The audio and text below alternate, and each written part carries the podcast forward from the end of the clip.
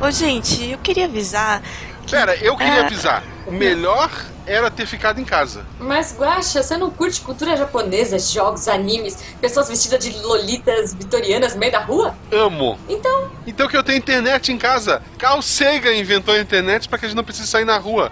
Ainda mais ir pro outro lado do mundo. Ô, gente. Pô, peraí, peraí, peraí. Sagan? A internet? É claro que não, cara. É piada, Fenk. Mas, gente. Não, não, não, para Aqui- tudo, para tudo. Guaxa, eu que inventei o Wi-Fi justamente pra gente poder sair de casa. Inventou o Wi-Fi pra que a gente não precise de um pinico, isso sim. que nojento, Guaxa.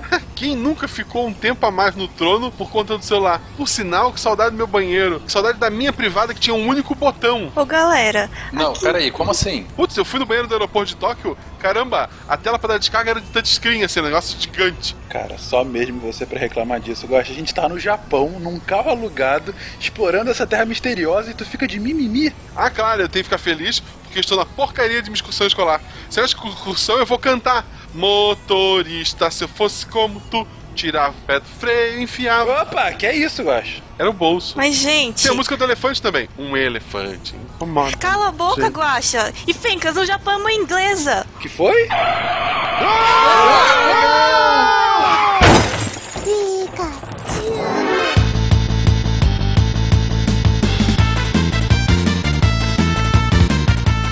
pessoas, aqui é Fernando Malta Fencas, aqui de São Paulo, e a jornada de mil milhas começa no primeiro passo. Não era um grande caminho que começa com. Ah, tem 50 mil variações. tem boca vai a Roma. Exatamente. É. Desde os chineses, e isso já foi repetido algumas milhares ou milhões de vezes.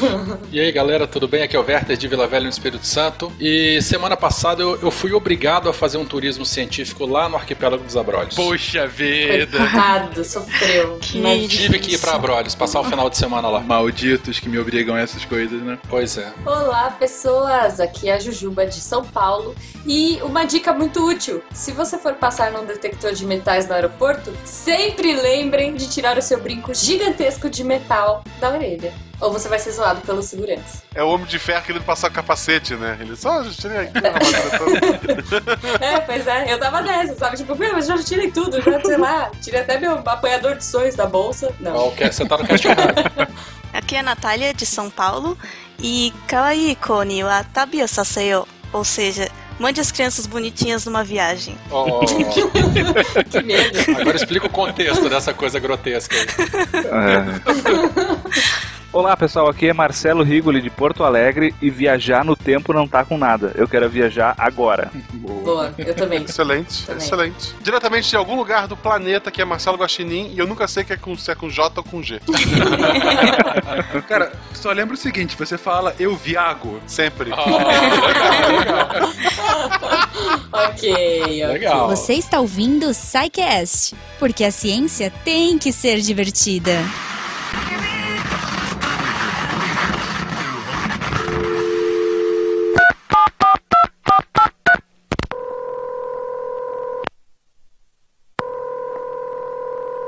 Juba? Oi, oi, Fencas.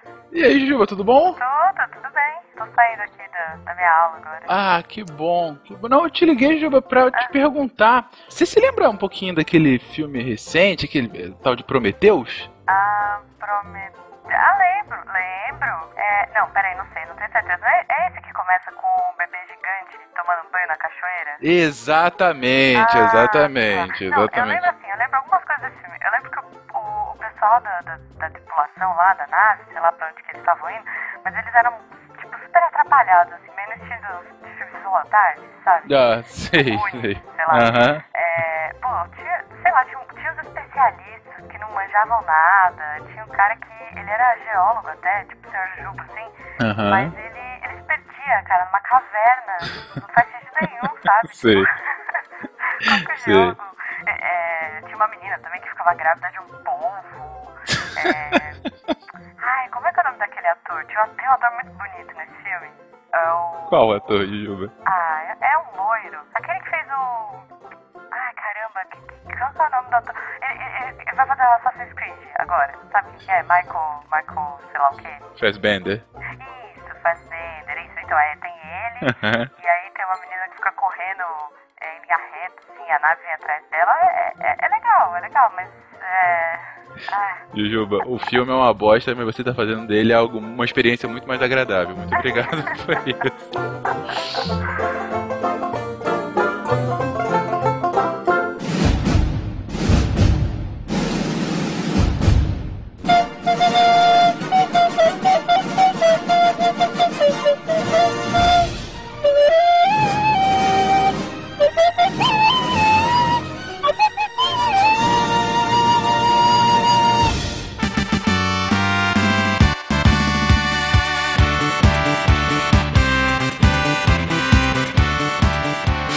Compadre! Bem-vindo a mais um episódio de SciCast. Eu sou o Fernando Malta. Eu sou Jujuba. E aí, minha querida, tudo bom? Tudo bem, Fencas? O que que, que que foi essa doideira que a gente fez hoje aí pra homenagear duas pessoas ao mesmo tempo?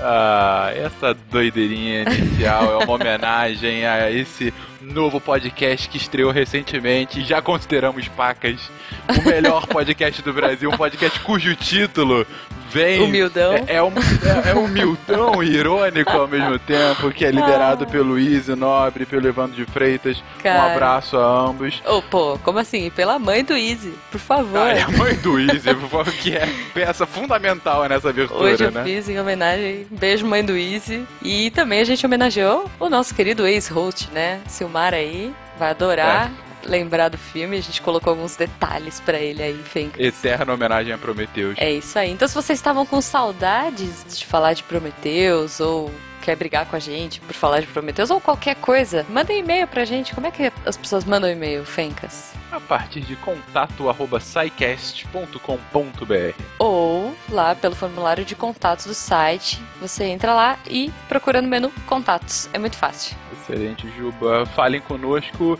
e falem conosco nessa semana especial. Porque é uma Sim. semana super especial. É feriado, né, Fencas? É feriado, pra começar, você tá ouvindo isso num hiato entre um feriado, Corpus Christi. Olha que beleza, um feriadão. Feriado lembra o quê? Feriado lembra folga, feriado lembra fazer nada, feriado lembra viagem. Viagem. Então a gente tem hoje o tema viagem, né, do episódio. Horas. E não é viagem na maionese, gente, é viagem, viagem mesmo, pelo mundo afora. Tentamos ao máximo não viajar na maionese durante o episódio. É impossível, mas a gente tentou, a gente jura. Aham. E a gente tem hoje um patrocinador muito querido que tá aqui com a gente sempre e hoje tá muito especial, que é o Max Milhas. Só lembrando rapidamente, Jujuba, aos nossos queridos amigos, que o Max Milhas já esteve aqui. E o que que é o Max Milhas? É um portal de negociação das suas milhas. Uhum. Você compra e vende suas milhas para passagens aéreas. Então, certamente, a partir do portal Max Milhas,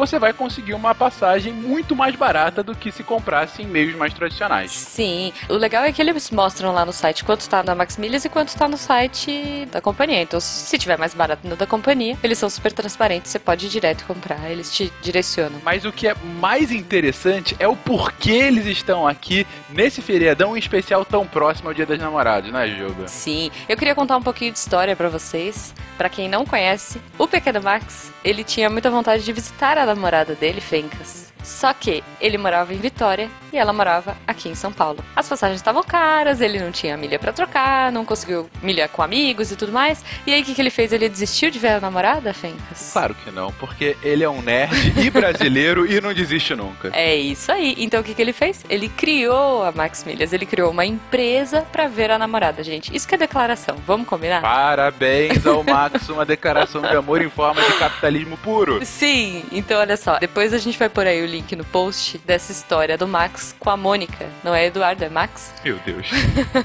Então, mas olha só, a gente trouxe hoje uma pessoa, já que a Max Milhas ajuda muitos casais a manterem os relacionamentos à distância e a viajarem juntos, a gente trouxe uma pessoa pra contar a sua história hoje, Fincas. Hoje estamos em nome do amor, olha só. Poxa vida, fala que nós escutamos. Vem pra cá, vem pra cá, Kevin, nosso querido ouvinte. Olá, deviantes e derivadas. E aí, Kevin? Olá, Kevin. E aí, tudo bem com o senhor? Tudo bem, muito bem. E vocês? Tá tudo ótimo. A gente chamou você aqui hoje. Eu acho que você já ouviu essa nossa introdução aí. E eu queria que você contasse a sua história, a história da senhora Kevin e a história da Max Milhas. Era uma vez, em 1900. Brincadeira. Eu já contei essa história, acho que uma vez, na leitura de e-mails do SciCast, eu conheci a senhora Kevin pela internet, só que tinha um pequeno problema. Eu moro em São Paulo e ela mora em... morava em Sergipe. Olha, só do lado, do lado. Mais ou menos 2.150 quilômetros de distância. Nessa hora amamos o tamanho do Brasil, né? Essa coisa tão cozy, tão Não pequenininha. faço acesso de um pro outro. E aí surgiram dois problemas, né? O primeiro, distância, obviamente, e o segundo, dinheiro pra alcançar essa distância. né? Sim. Não é aquela coisa que você faz um bate e volta, né? Não, não é um passeio no parque. então aí, depois de muito tempo namorando à distância, passando os perrengues da- do namoro à distância, inclusive vocês aí, deviantes e derivadas que namoram à distância, eu sei o seu sentimento. É, Força, galera, que dá certo. então assim, depois de muito tempo nessa bagunça aí, foi-se a primeira passagem. A primeira passagem não foi comprada pela Max Milhas pra eu ir lá visitá-las. Uhum. Não foi comprada pela Max Milhas porque eu ainda não conhecia a Max Milhas. Nesse caso, paguei caríssimo, alto valor na passagem, numa certa companhia aérea colorida. Ok. Cheguei lá, conheci a senhora Kevin. Foi amor à primeira vista. Ah. Bom, a segunda vista, né? Oh, que lindo. Que bela. Não houve muitos rodeios, nenhuma dúvida. Só ficou a saudade na hora que eu tive que voltar, né? Puxa Ah. vida. Peguei a passagem de volta, voltei pra São Paulo, aquela tristeza que, que todo mundo que namora à distância conhece. Aí você, ouvindo o SciCast, Eis que surgiu em minha vida Max Milhas. Aí fui lá, né? Fui procurar na Max Milha, meio cético um pouco, confesso. Achei que não ia ter nada muito mais barato do que o valor. E nesse meio tempo decidimos que seria a última passagem que a gente ia comprar. olha aí. Então a decisão era pra que lado, né? Se eu iria pra Sergipe ou se Mara, senhora Kevin, viria pra São Paulo. Abrimos o site da Max Milhas e a passagem de vinda tava mais barato do que a passagem de ida. Então a decisão foi tomada muito fácil. Olha que beleza. Foi tipo jogar uma moeda pra cima, assim. Não, vamos ver. O que tiver mais barato, aí vai ser. Foi aí que deu certo. Um casal consciente financeiramente. Sim, Olha que lindo. E agora estão aí casados, né? casamos. E graças a Max Milhas que me ajudou muito a quebrar essa distância. Ah, que lindo. Economicamente viável, né? Tá vendo só? Bom, e com certeza vocês vão viajar, visitar a sogrona, né? E Sim. vão continuar usando Max Milhas aí. Mas Kevin, falando em termos bastante específicos, quanto você conseguiu economizar a partir do Max Milhas? Olha, Fencas, foi bastante, assim, parece até mentira, mas foi 50%, quase Nossa. 50% Caracas. na época que eu comprei. Muito mais barato. 50% do preço de uma passagem aérea, gente. Façam as contas aí e o seu bolso agradece. É isso aí, gente. Então, como a Max Milhas queria expandir esse amor pra deixar de ser virtual e pra que as pessoas possam se encontrar nesses dias dos namorados, eles criaram uma campanha que chama Voando Juntos Max Milhas. Olha que graça. Então você entra lá no site voandojuntosmaxmilhas.com.br. O link vai estar aí no post. E como que funciona? Você vai declarar o seu amor. Você entra lá, é super bonitinho o site. Tem um álbum de fotos, tem um mapinha com vários lugares que você pode ir. E aí você escolhe qualquer lugar do mundo que você quiser, ou que você já foi, ou que você quer ir com aquela pessoa que você ama. E você vai lá e faz a sua declaração para a pessoa que você ama. E você vai ganhar dois presentes. Olha só que legal, Fencas. Quais são, Juba? Você vai ganhar o amor eterno e a gratidão e muitos beijinhos da pessoa que você ama, eu imagino. Espero eu que seja a sua prioridade, por favor. Eu espero que sim, né? E a segunda coisa, Fencas, você vai ganhar 50 reais de desconto para comprar a sua passagem pela Max Milhas. Puxa vida, 50. Ou seja, ou seja, você começa com uma declaração de amor que poderá ser altamente apreciada por seu parceiro ou parceira e ainda seu bolso agradece com um desconto supimpinha para que vocês se encontrem e possam fazer o amor perdurar tal qual o Max, tal qual o nosso querido Kevin. Amem, gente, amem a partir do Max Milhas. Sim, é isso aí. Então, mais uma vez agradecendo a Max Milhas, a nossa parceira aqui, e trazendo pra você essa promoção. Então, se você, casal, se você, pessoa linda, maravilhosa, tem um amor à distância, se você usou o Max Milhas, conta pra gente. A gente quer muito saber da sua história, porque é lindo. Ai, gente, o Dia dos Namorados tá chegando. Essa campanha já tá no ar e ela vai até 12 do 6. Então aproveitem. Nosso querido Dia dos Namorados. Exatamente, no Dia dos Namorados. Então aproveitem, deixem lá seu recadinho de amor. Se você não tem uma namorada, se você tem aquele amor platônico, vai que cola. Deixa a sua declaração, vai que ela gosta, vai que ele gosta. E aí você já aproveita, compra a passagem e vai. Olha só, pode ser um amor à segunda vista que nem o do Kevin. Conhecemos aqui o lado casamenteiro da Jujuba, né? Ah, gente, eu adoro essas coisas, adoro Dia dos Namorados. Olha, eu fico É muito isso feliz. aí. Tá ótimo, gente. Então, compre sua passagem, vá com o Max Milhas e no caminho, nesse processo, enquanto você tá no avião, ouça esse episódio maravilhoso do SciCast. que vai te da dar altas dicas de viagem. A gente vai passar desde os primórdios até hoje em dia. Vamos estudar a história da viagem e vamos dar dicas de viagens e falar de psicologia da viagem. Tá muito legal esse episódio, tá muito bacana, gente. Aproveita. Aproveitem e até semana que vem. Tchau, Kevin. Tchau, Kevin. Abraço, pessoal. Manda um beijo Tchau, pra senhora tchau. Kevin. Um beijo pra senhora Kevin, abraço pra vocês.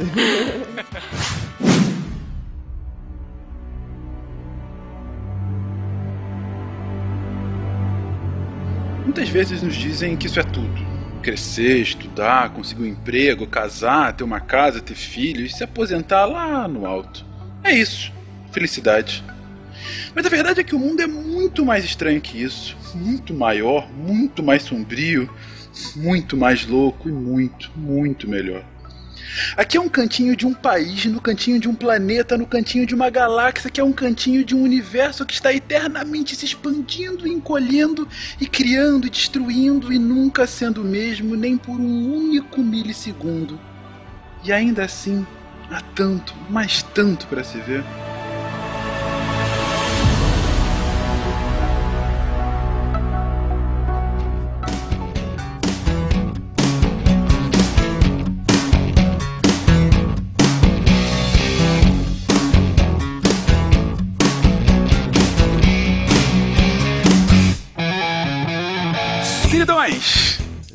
Últimos casts a gente já falou sobre povos nômades, a gente já passou pelo mundo inteiro, a gente já comentou diversos elementos sobre a geografia do mundo, mas tem um ponto tão essencial e tão básico, em especial da cultura contemporânea hoje, que a gente não podia deixar de falar. É um ponto que tá tão inerente ao nosso dia a dia que poucas vezes a gente reflete do porquê ele é tão inerente ao nosso dia a dia. Afinal, gente, por que, que a gente viaja? Ai, tantas coisas. Saúde, cultura e negócios. Principalmente quando a gente tem dinheiro.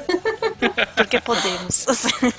É. Tá ótimo. Como bom psicólogo, eu vou te responder que é uma questão multifatorial. Olha. Desenvolva. Aí não, aí não dá, tem que ficar enrolando. Ah, Ah, entendi, entendi. Você é tipo aqueles caras de programa da tarde, assim, falando. Olha Isso. só, eu vou contar por quê, eu vou contar por quê, mas depois dos comerciais. Isso, é tá dentro da caixa. Você vai enrolar a Isso. gente até o final do cast. Tá bom.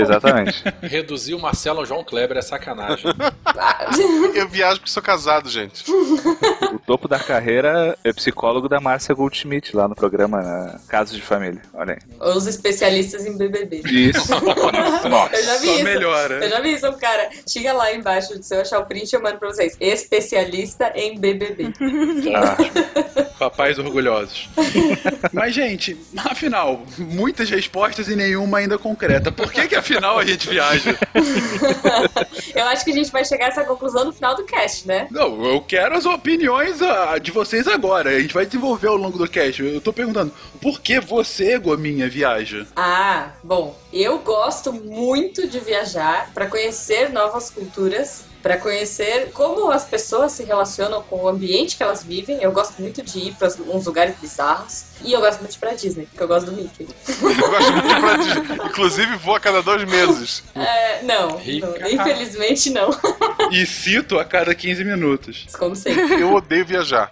Odeio. Sério, Sério, cara? Tá Ai, bem É sério, não, é- como não, assim? abandonando um pouco o personagem, eu por mim, cara, eu tenho comida, internet, videogame em casa. Porra, eu não saía por nada. Eu saio porque eu sou casado, ideia beta, quer fazer as coisas. Assim, eu gosto, tipo, ir na campus, num evento, assim, visitar eventos eu acho legal. Visitar lugares só por visitar, eu acho meio caído. Ah, então você entra mais naquela categoria de viagem de negócios, né? Isso. E olha que eu sou formado em geografia.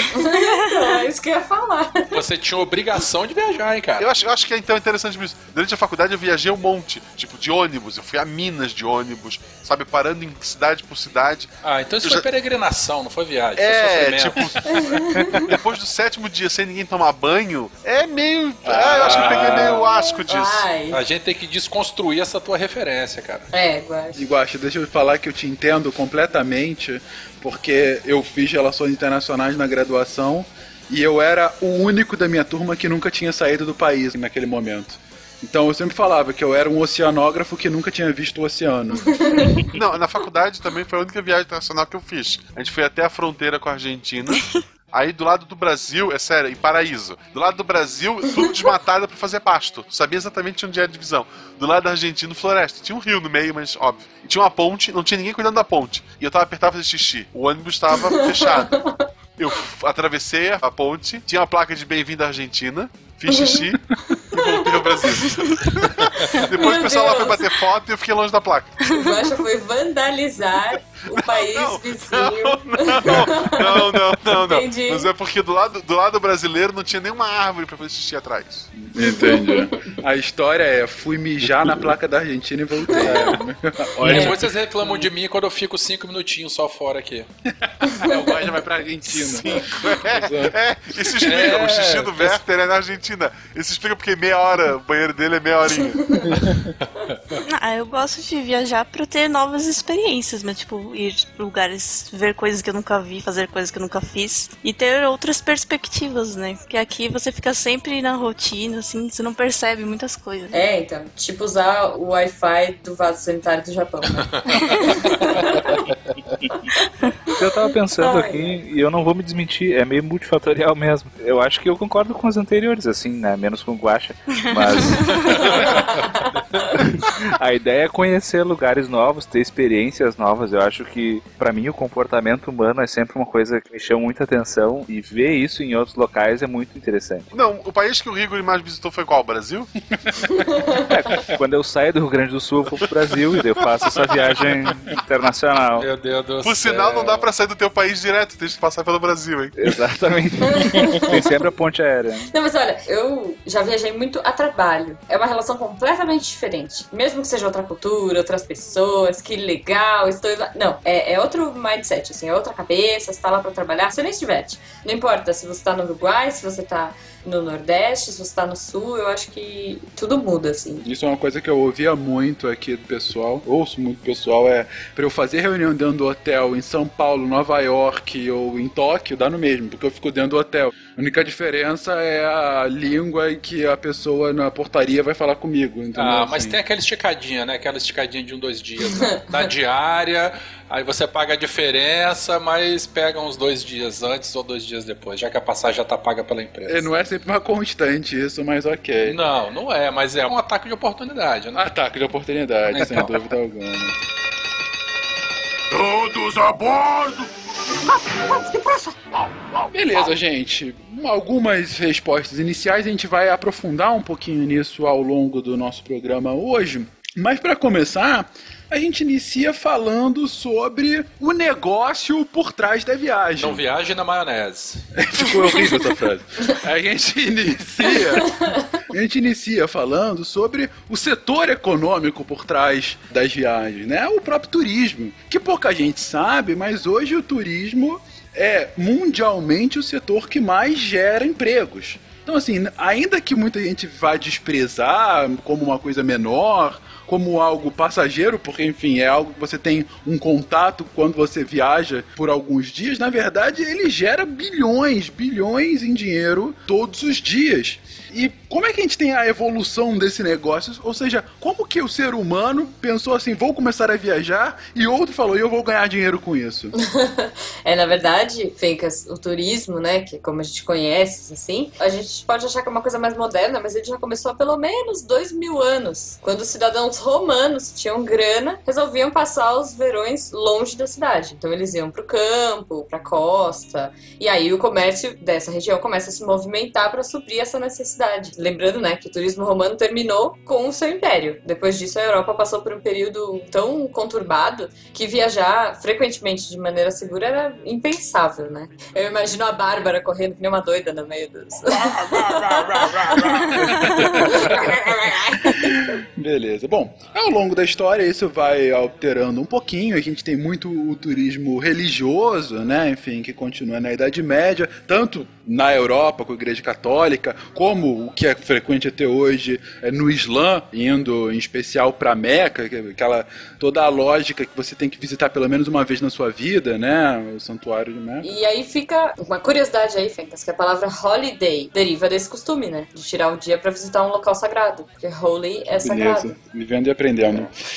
Mas a gente tem, talvez, o início principal do turismo, como a gente conhece por hoje, é mais recente, já próximo, mais pro século XVIII. O que, que acontece no século XVIII que, de fato, o turismo vira uma constante no dia a dia dos cidadãos globais? Bom, é principalmente com a vinda do iluminismo, né? A renascença, aquelas ideias de a busca pela cultura, e não só por isso, mas com a, os avanços na medicina e tal, as pessoas iam buscar essas coisas em outros lugares. No século XVIII, quem tinha dinheiro ia para visitar spas ou águas termais com propriedades curandeiras. Não sei se realmente era medicinal, mas isso se tornou mais possível porque não estava tão conturbado quanto na Idade Média e a cultura estava tomando um, uma força muito grande, né? Muitos artistas, arquitetos começaram a ver uma vantagem em estudar isso em outros lugares, né? E até, de repente, para ver outras coisas mais artísticas, imagino, né? Eu sempre pendo aí pro lado de arte. Então, sei lá, imagina ir pra Itália estudar as pinturas, as esculturas, a arquitetura da galera. Eu ia ficar maluca. É, a própria. Ainda não era tanto mais o- a globalização, podemos dizer assim, né? Como a comunicação vai melhorando ao longo do tempo, né? Essa arte, toda essa cultura começou a ser mais difundida e assim a conseguir mais atenção. Antes não tinha como um cara da Inglaterra saber o que tá acontecendo na Itália. Tem um artista famoso lá. Mas agora tem. E uma coisa que fomentou bastante isso também foi é, tempo livre, que com a industrialização, o surgimento de classe média, a economia começou a movimentar, o pessoal começou a ter hora de descanso, tempo livre e começaram a viajar para conhecer, desfrutar, né, desses aspectos culturais, enfim, desses outros locais. É, isso quando começou a ter algum tipo de regra trabalhista, né? Porque antes disso, ninguém, todo mundo trabalhava. Ok, não existe como assim férias. O que, que é férias? O que, que é não trabalhar? É isso que eu ia falar. Ah, mas rico sempre teve. Para mais informações sobre isso, gente, o cast interessante sobre trabalho. Boa. Tava pensando aqui sobre como a globalização pode interferir nisso, assim. E um exercício que eu sempre tento fazer quando eu viajo para algum lugar é tentar pensar naquelas estruturas aquelas coisas quando elas foram criadas, né? Porque hoje, sei lá, você vai para qualquer cidade grande, tem estruturas de 100 metros de altura, ou, enfim. Mas naquela época, tu imaginasse um castelo há mil anos atrás, um coliseu há séculos atrás, só conseguiria ver aquilo de fato indo, né? E hoje, sei lá, tu vê no YouTube, tu, hoje tu vê num, num óculos de realidade virtual, tu entra dentro do troço. É, eu acho que agora tem uma visita pelo Louvre com óculos de realidade virtual. Ah, desculpa, mas nunca vai ser a mesma coisa. Jamais. Não, imagina, não tem graça. Tomar bronca por chegar perto demais do quadro. E desculpa, Juba, mas essas visitas de museu, eu lembro que era um dos principais argumentos do porquê os pais deveriam ter internet para os filhos. Falava, você vai poder visitar museus ao- em todo o mundo. Aí eu pergunto, você ouvinte, quantas vezes você já visitou um museu virtual nessa sua vida de internauta? Cri, cri. É, é bom lembrar os pais que é botar em pornografia de fácil acesso para seus filhos. Mas posso falar, vocês estavam falando de viagem de saúde e tudo mais, tem uma curiosidade interessante sobre o Darwin, que ele sofria de uma doença que chama doença de Crohn. Doença de Tron? Crohn. Não, basicamente o Darwin sofria de diarreia, cólicas, né? É uma doença associada ao trato intestinal. Ele passou mais de metade da vida dele sofrendo com isso. Ele Quem? Assim, Coitado. Pega tudo junto. É, dor de estômago, gastrite, úlcera, diarreia. E ele fazia muitas viagens lá para ambientes frios, né, fazia tratamento com água, água gelada. Então, a- o tratamento que se tinha na época, que se achava que melhorava esses sintomas aí, era tomar várias duchas de água gelada, né, ao longo do dia, isso durante semanas ou até meses. Então, assim, era bem comum ele deslocar toda a família dele, os 10 filhos, mais a esposa lá para País de Gales e passar, assim, temporadas lá fazendo esse tratamento. Imagino que com essa coisa de misticismo da Ásia, tenha rolado muito, muitas migrações pra lá, Índia, China. É um choque cultural tão grande, né? Que tipo, pode ser que não funcione, mas puxa, é tão legal e, e o cara tá falando que funciona, por que não, né? É, migração pra China, não. Eu falei migração? Sim. Não, desculpa, viagens. Viagens. Viagens. Ainda pra Índia, talvez no século XIX, no século XX, com certeza, né? Enfim, você tem o imperialismo. Na China, é improvável porque a China era um país extremamente fechado pro estrangeiro. É, é que na verdade eu já tô pensando de lá até os dias de hoje, né? Tem muito turismo exótico. Sim, sim. O que era muito comum no século XIX XX eram os safaris para a África, né? Inclusive, você tem casos de grandes safaris de reis europeus que tinha alguns países, o o Congo, por exemplo, por muito tempo foi jardim do rei belga. Ele era quase que uma extensão do território belga para ser o lugar de safari do rei. É, por falar nisso, eu lembro que, não sei se foi no aeroporto dos Estados Unidos ou do Canadá, eu vi uma vez na propaganda, assim, numa televisãozinha, de um site Date Asian Women. Tipo. e chama uma mulher, uma mulher lá, uma, uma chinesa, tipo. Pode É, falar, pode falar, não precisa ficar inibido, não. Mas eu acho que um ponto interessante da gente desenvolver, em especial a partir do século XIX, questão dos transportes, né, gente? Como que isso foi uma revolução para turismo, não? Com certeza. Você tem do aviões. Muda bastante, né? A relação com a viagem. É, porque até então era lombo de cavalo, navio e, e trem, né? É. Não, meus avós vieram de navio, né? Sei lá, acho que uns 40 dias demorou. É, os meus avós vieram da Itália de ah, navio também. Mas ó, de avião demora 30 horas, contando a conexão. Ai, Nossa, tempo sentado gente. naquele negócio. É muito, mas ao mesmo tempo, se você parar pra pensar, é muito pouco tempo. 30 horas pra você atravessar o planeta é muito pouco tempo, né? Você pensar que o Sol viaja em 24, né, Juju? Bom, já que hoje eu tô a menina das curiosidades, eu vou. Você sabia? Você sabia?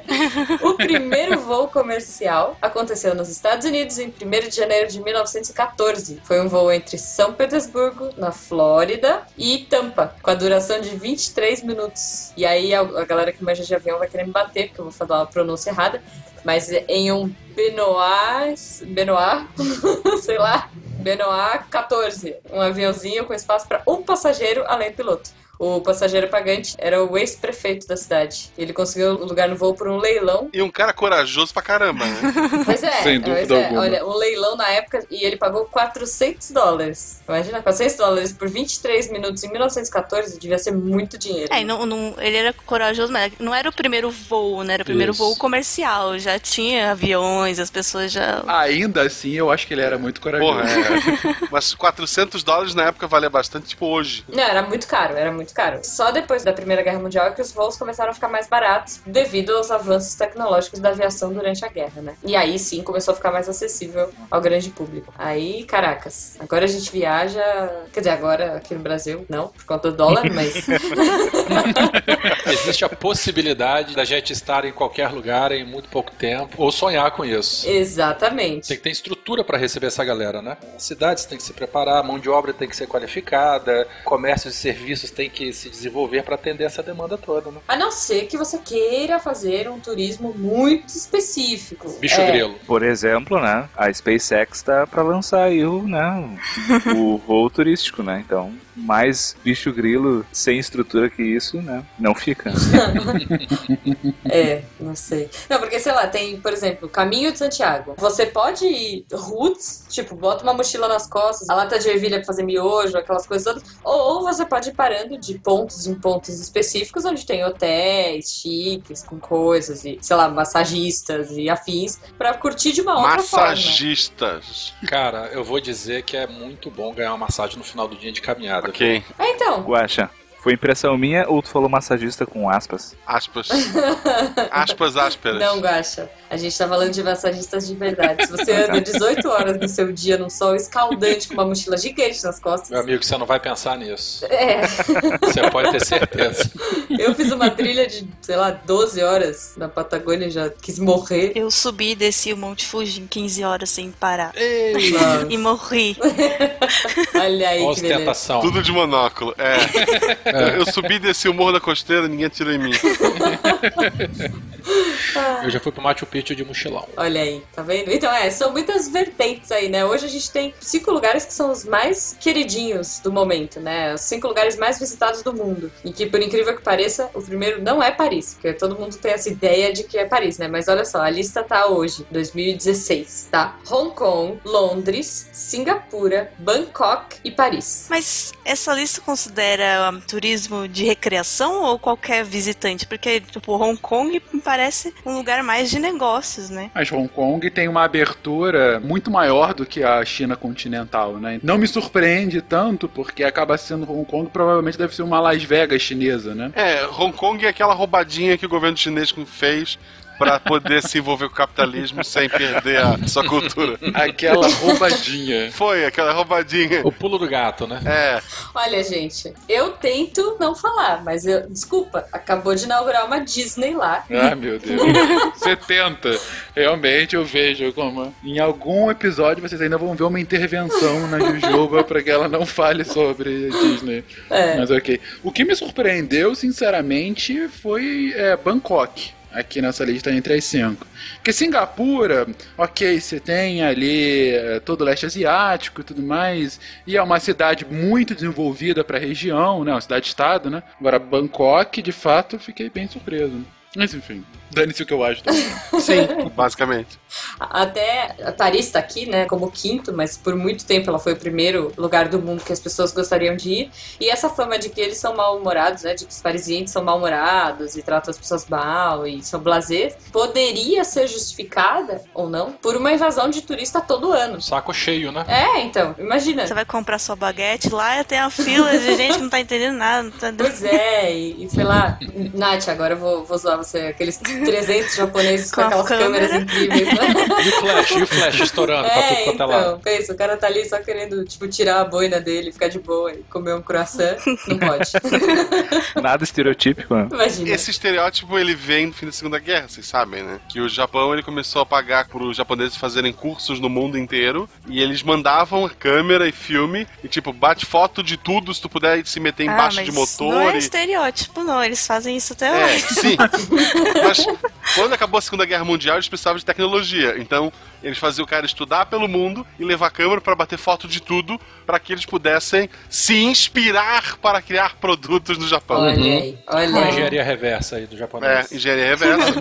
Era, o pessoal fala que tu tinha apresentação, por exemplo, na Alemanha, o cara, sei lá, apresentando um motor, alguma coisa, se distraiu, tinha um japonês embaixo do, do motor batendo foto. é, é complicado. E daí disso surgiu o estereótipo. Olha aí, Todo tá japonês é um espião. Meu Deus, a Nath, Nath, fala a verdade pra gente, Nath. É, da foto é verdade. Agora do espião eu não posso dizer nada. Entendi. Não pode negar nem confirmar, né? O que são isso? Ninjas estão entrando na minha janela? O que tá acontecendo? Mês que vem aparece um sidecast nipônico, né? Vai aparecer o Psycast, né? Psycast. A gente já tem um, um Psycast romeno. Psycast. Pra vocês que não sabem, gente, a gente tem agora um irmão da Romênia, que é um programa em vídeo chamado Psycast. E que sempre aparece nas nossas. Aparece no nosso Twitch Deck, né? No Sempre. Twitch Deck, é. Eu sempre vejo. Aliás, saiu um novo essa semana, viu? Eu vi. Será que eles estão tendo visualização do Brasil e estão achando estranho? Tá possível. Muita gente do Brasil tá indo pra eles tentar explicar. Psycast é um podcast brasileiro e papapá, É, mas eles estão ignorando. Vamos fazer a campanha Psycast na Romênia. Campus Romênia. Boa, Campos boa. Romeno, boa. A gente vai lá apresentar uma palestra. Todos a bordo! Vamos, depressa! Ok, então esses são os lugares mais visitados e a gente coloca como está cada vez mais frequente o turismo na economia global e inclusive outras formas de se viajar ou mesmo de compartilhar a experiência tem sido frequente, não é isso, Juba? Sim, é. Agora tem uma coisa com aquela ideia de economia compartilhada, né? Você começa a mudar um pouco a forma de viajar de turistas. Tipo, basicamente é uma tendência, sei lá, de mochileiros digitais. Eu até brinquei, né? Mochileiros das galáxias digitais. Porque basicamente você faz trocas comerciais entre pessoas físicas que se conectam por plataformas. Então, sei lá, eu aqui no Brasil quero visitar a Alemanha. Aí eu entro em contato por algum aplicativo com um alemão que quer visitar o Brasil. Então a gente troca de casa e aí eu não pago nada. Lá eu alugo um carro de alguém ou pego carona com alguém e vou tendo uma experiência super nativa, né? É, porque você vive como um cidadão local, né? Sim. A gente se solta um pouco dessa coisa engessada, de pacote, de alguém pensar na viagem por você e a gente vive como se fosse um cidadão local. É, eu acho um jeito muito legal, assim. Sim, É, claro. claro, você corre muitos riscos aí, de- do lugar ser ruim. Ele do- quer vir pro Brasil saber como é ser roubado.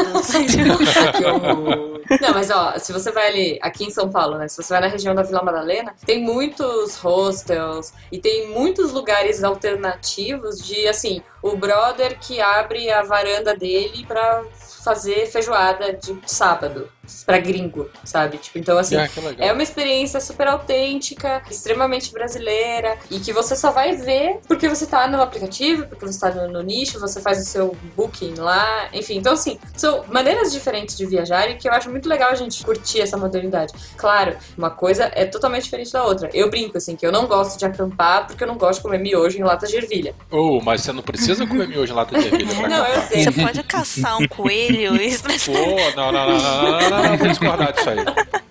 Ô, meu camarada, eu, eu sou cotado aqui pra ir pra acampamento com a galera que eu sou um gourmetzão aí de camp, bicho. Não, então, mas por exemplo, é porque assim, tem pessoas que viajam e que querem ter todo o conforto. Meu, você tá maluco, eu vou ficar num lugar, na casa de alguém que eu não sei nem quem é. Não, eu quero ir pra um hotel, eu quero tomar um café continental. Eu adoro, gente, café, aqueles cafés da manhã de hotel, sabe? Não, eu quero tomar um café, eu quero ter um guia que pense tudo pra mim. Mas é legal que a gente tem hoje um leque de possibilidades, né? É, eu acho que esse que é o legal. A gente pode optar, né? Eu sou do meio termo. Nem hotel, nem indiado demais, assim. Eu uso bastante o cama e café aéreo, aquele site de alugar quartos e casas, porque a gente tem uma experiência de como é morar num lugar daqueles, mas tu ainda tem privacidade, tem algumas coisas assim. Não tem café continental, por exemplo. Mas pode ficar num bairro diferente, uma coisa assim. Acho que é legal. Certa vez, numa viagem de faculdade, a gente tinha miojo, mas não tinha fogo. É, come cru. É, não, mas alguém teve a ideia. Ah, mas frio também é bom. E se a gente colocasse dentro da água e esperasse só ele amolecer?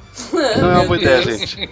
Nossa. Não, mas se você pega a plaquinha de miojo crua e joga só o pozinho por cima, fica bom também. Ai, E não. aí fica bom. Não, é salgadinho, é crocante. Ó, água de chuveiro quente também resolve, viu? É. Não, a gente. Chuveiro, não, era faculdade de geografia, gente, pelo amor de Deus. Chuveiro. É, né?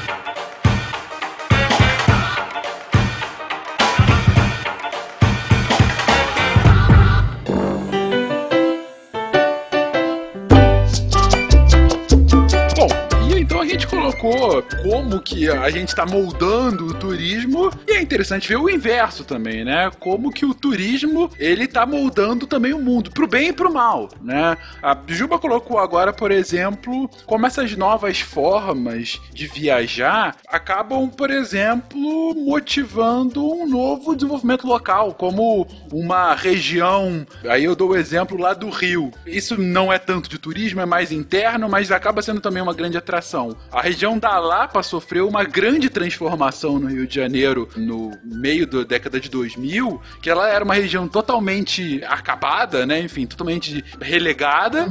E por conta de alguns movimentos de empresários locais, eles reativaram a economia local e virou um mega atrativo, que é como a Vida Madalena aqui em São Paulo e outros bairros ébrios ao longo desse Brasil. Mas isso Sim. também não fica restrito só aos grandes centros urbanos, né? Aqui no Brasil a gente tem outras experiências também maravilhosas. Não dá para não falar, por exemplo, do Projeto Tamar, de monitoramento de tartarugas ao longo da costa brasileira. O Projeto Tamar acho que ele tem 20 anos, alguma coisa assim. E, enfim, identificaram alguns sítios de reprodução de tartarugas onde precisava ser feito monitoramento. Para isso, tinha que contar com mão de obra local, porque o pessoal do Tamar não dava conta de monitorar a, a costa brasileira, quase metade dela, 4 mil quilômetros de costa. Então precisou de mão de obra local, empregava os pescadores, e aí, para ter renda, tinha que criar algum tipo de coisa, então começava a fazer artesanato com as esposas dos pescadores. Nesse meio tempo, o apelo ambiental, e eles abriram uma nova vertente de turismo científico, turismo ecológico. As pessoas começaram a visitar esses centros, e hoje a gente tem bases modelo de Projeto Amar espalhados aí, desde o sudeste até o norte brasileiro, fomentando assim, de uma maneira bastante satisfatória aí, comunidades que se não fosse isso, elas estariam completamente isoladas. Sim, fora N outros projetos que a gente tem, né? Sim, Baleia Jubarte, Mamirauá, avistamento de lobo-guará lá na Serra da Canastra, aí perto da terra da Jujuba e outros. É, lembrando que assim, é legal que essas coisas alavancam pesquisas, alavancam o desenvolvimento da região e proteção e preservação, né? Que é o ecoturismo, né? Que a gente chama. Mas como nem tudo são flores, também você tem os impactos negativos que o turismo traz, não? É, um tipo de impacto, a gente até brincou no começo, é francês sendo mal educado, né? Tem tanta gente em Paris que os caras não aguentam mais.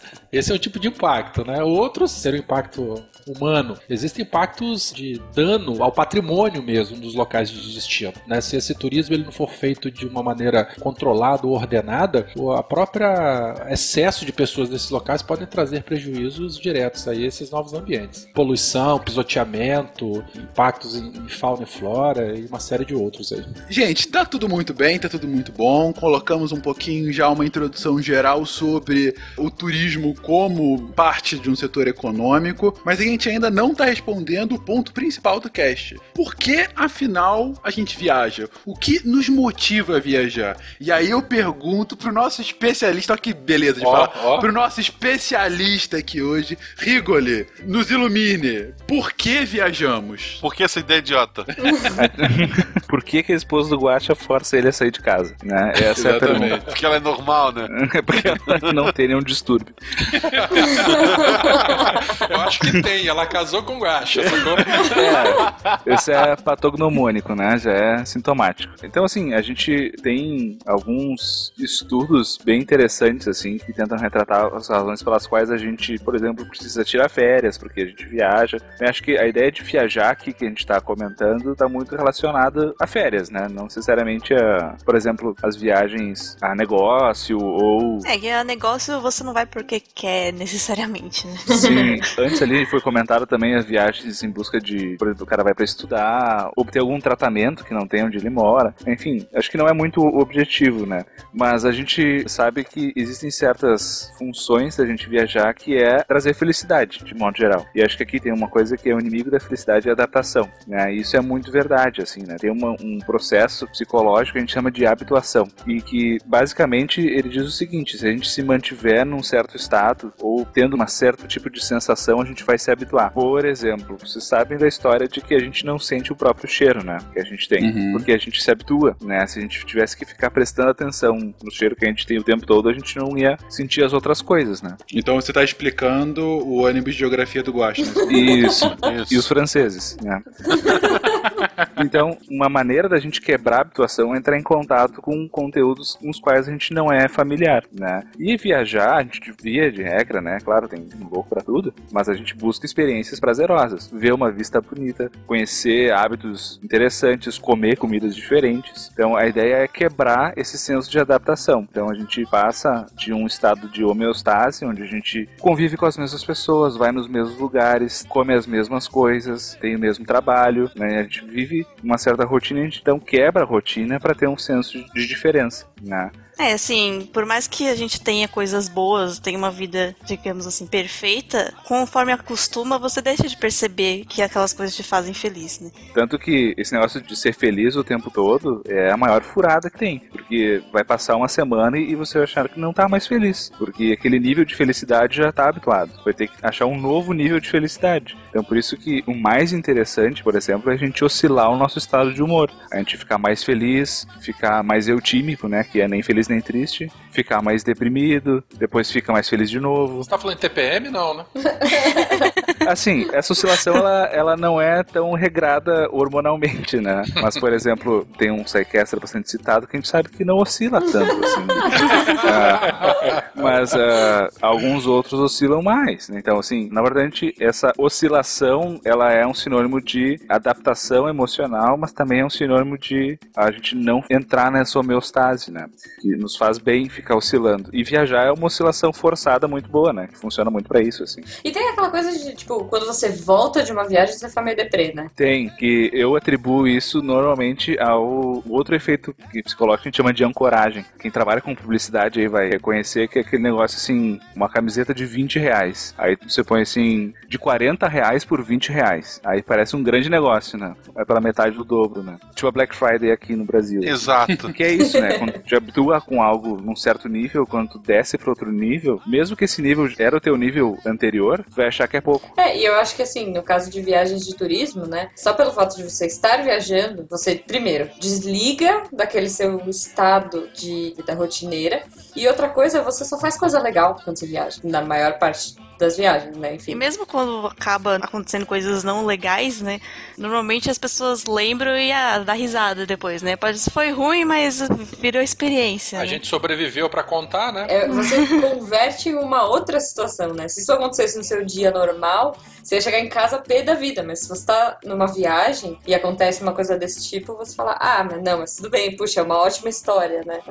É, as melhores histórias nunca são das coisas boas que acontecem, né? São sempre das piores. Sim, sim. Nossa senhora, acho que valeria um cast só de derrotas. derrotas de viagem. Mas então tem isso, né? A gente se habitua, a, porque, por exemplo, a gente também não tá trabalhando, né? Porque a gente podia não estar trabalhando e estar em casa, né? O que já seria ruim ter que voltar a trabalhar. Mas tá viajando pra um lugar super bacana, onde tu vê coisas novas todo dia, come comida nova todo dia, né? Não tem horário pra nada, e daí você volta pra sua vida usual, dá um impacto grande, assim. Vocês viram como ele parou essa sua vida patética, visual, né? essa vida sofrível, né? Então, assim, tem até alguns estudos que sugerem que a gente não deve tirar férias de menos de uma semana e de muito mais de 20, 30 dias. Porque a gente acaba ou não tendo tempo de se desligar do nosso trabalho, da nossa vida de rotina, ou se vai ligar o foda-se muito forte, assim, e não vai conseguir voltar depois direito, né? Então, pra te ter menos problemas de adaptação pra sair e pra voltar da vida normal, né? Essa ruim que todo mundo tá falando, não passar muito de 20, 30 dias, porque senão a adaptação ela demora, tipo, quase um mês depois. Tu fica chorando as pitangas da viagem. É. E aqui não é a Disney, cadê o Pateta? é uma coisa que todo mundo... Não falei nada, hein? Mas pensou. Tá bom. Eu sou alto. Não, poxa, olha a Nath aí, ó, acabou de voltar do Japão, gente. É, eu tô chorando ainda, eu tô em depressão. Por que, Nath? Porque aqui não é o Japão. Porque aqui não tem 30 botões da minha privada. Minha privada não fala comigo, ela não responde. Todos a bordo! E assim, eu acho que a gente tem uma peculiaridade também. Não sei se vocês já tiveram essa experiência, mas quando a gente sai do Brasil e vai para um país, aspas aí, desenvolvido, onde pelo menos as coisas funcionam um pouco mais fluídas e a gente volta para cá, tem um impacto nesse sentido também, né? A depressão é maior, né? É, do que se a gente fosse pra um lugar até inóspito ou algo assim, né? É, quando eu tava voltando, meu pai falou, ó, antes de vir pro Brasil, dá uma passadinha ali na Etiópia, assim, pra você ter um choque menos. Não, Ai, que faz uma, uma escala. Pra baixar a expectativa. Mas tem um motivo? Do, é pela simples comparação? É pela comparação, pela comparação, porque sei lá, você passa um mês andando no metrô de Londres, tá? Aí tudo funciona, ele chega com precisão de minutos. Aí você volta pra cá, além de ter que voltar pra sua vida patética, né? tem que ainda tolerar um sistema de metrô que não funciona. Pessoas ouvindo funk. Pessoas ouvindo funk sem fone, essas coisas assim. A galera sem banho do guacha. É. Não, mas ó, pelo menos aqui em São Paulo, eu acho que o nosso metrô é bem bom. Poderia ser melhor, óbvio. É, não posso falar nada, porque. Mas é, nunca fui no metrô do Japão, né? Mas você tinha metrô na sua casa. É diferente. O Japão é um nível superior. É, outro nível. né?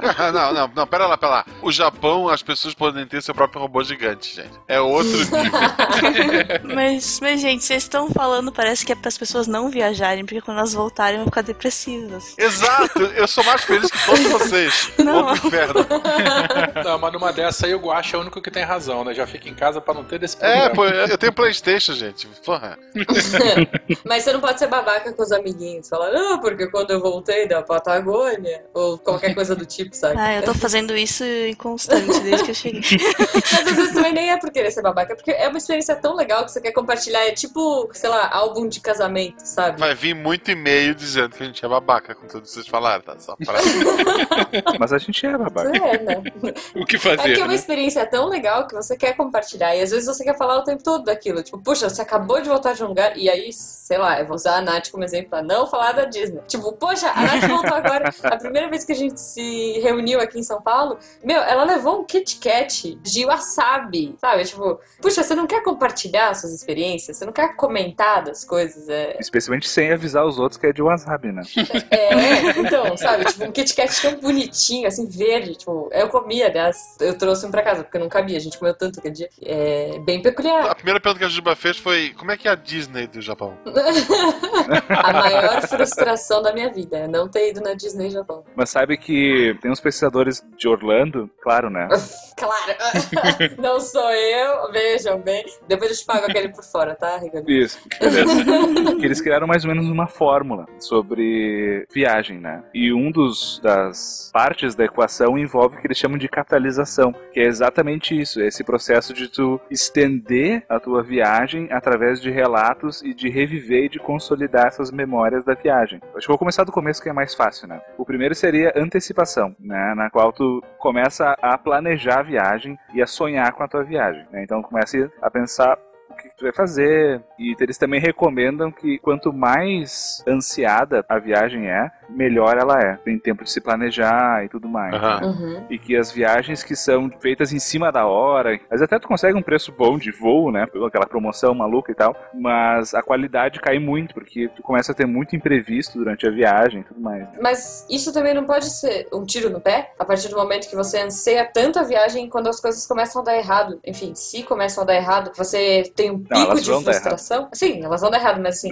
o fato delas darem errado com a sua ansiedade no topo não faz com que você tenha uma frustração maior? Ou de você ter ligado a sua chavinha, estou viajando, muda? Então, é isso que eles colocam, né? É a gente conseguir oscilar entre uma fase de planejamento e expectativa e a fase de tu simplesmente viver o que tu vai conseguir, né? O meu modo de viagem é mais ou menos esse. Né? A gente passa tipo uns seis meses planejando, a gente monta mapas, planilhas e distribui restaurantes e Excel, mas quando a gente tá lá, tipo, se deu errado, deu errado, entendeu? Não pode ficar muito neurótico em cima das coisas, senão tu vai estragar tua viagem. Sim. Porque já tá indo pra um lugar diferente, onde tu não tá habituado muitas vezes nem com a língua, nem com a maneira como as pessoas se relacionam, né? Então vão ter falhas, né? Tu vai perder um horário de alguma coisa, Uhum. uma criança vai se cagar e tu vai ter que voltar pro hotel, né? Ou você vai comer alguma coisa muito errada. Ou você vai se cagar também, não sei, né? Mas assim, vão ocorrer imprevistos, né? E isso faz parte. E conseguir ligar, acho que tu falou bem assim, essa chavinha do estou viajando é essencial. Tanto que eles colocam isso como o segundo passo, que é pra te ter uma- umas boas férias, é isso, assim, que é tu. Bom, já planejei, já fiz o que eu tinha pra fazer, encerrou-se as preocupações. Agora eu vou pegar meu roteirinho aqui, vou ver pra onde a gente vai, que horas a gente tem que acordar, Uhum. e o resto é o resto. Entendeu? Tem que tirar o melhor do que tu puder. Eu tive em Paris Oh, em foi uma 2007 ou 2008, não, não lembro a data. A Paula foi a trabalho e deu aquela esticada. Só que, como ela foi antes de mim, eu tava num curso de campo, ela foi com a minha sogra. Então ela Uhum. passou uma semana lá trabalhando, minha sogra passou uma semana lá piruando. Depois foi excursão de família, né? Aí depois fui eu com meu cunhado e minha concunhada. Fomos encontrar com eles lá. Foi a gente chegar em Paris, cara. Meu cunhado ele começou a passar mal, começou a passar mal, e diarreia e vômito. A gente na frente da Torre Eiffel, ele saiu vomitando tudo, Coitado. as- aquelas pontes, saiu vomitando pra baixo do Sena. Eu sei que os três primeiros dias da viagem foi ele internado no hospital. A gente não falava uma palavra em francês, só em inglês, mal e porcamente. Mas assim, é bem essa questão aí. Tinha tudo pra dar errado. Depois do terceiro dia deu certo. O problema é que a gente só ficou mais três, né?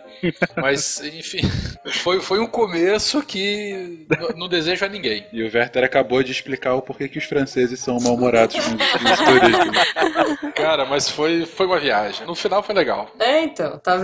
Você ligou a sua chavinha e. Liguei. É, e especialmente se a gente vai viajar com outras pessoas, né? Ficar atento que, sei lá, se vai viajar com criança, isso vai ter que ter uma certa adaptação. Ah, não, esquece. Viajar com criança, meu irmão. Você só tem que ter horário pro café da manhã. Ah, isso é outra questão, né? Por que, que as pessoas viajam com criança? Nunca entendi isso. Não tem ninguém Porque pra elas deixar a criança. Tem crianças, horas. Ué? Se você tem um filho, você quer viajar com seu filho. Mas a criança não aproveita. não, tudo bem, tem uma certa idade, mas, por exemplo, meus pais viajaram comigo quando eu tinha 3 anos. Eu não lembro de nada. É. Eu só fui um estorvo.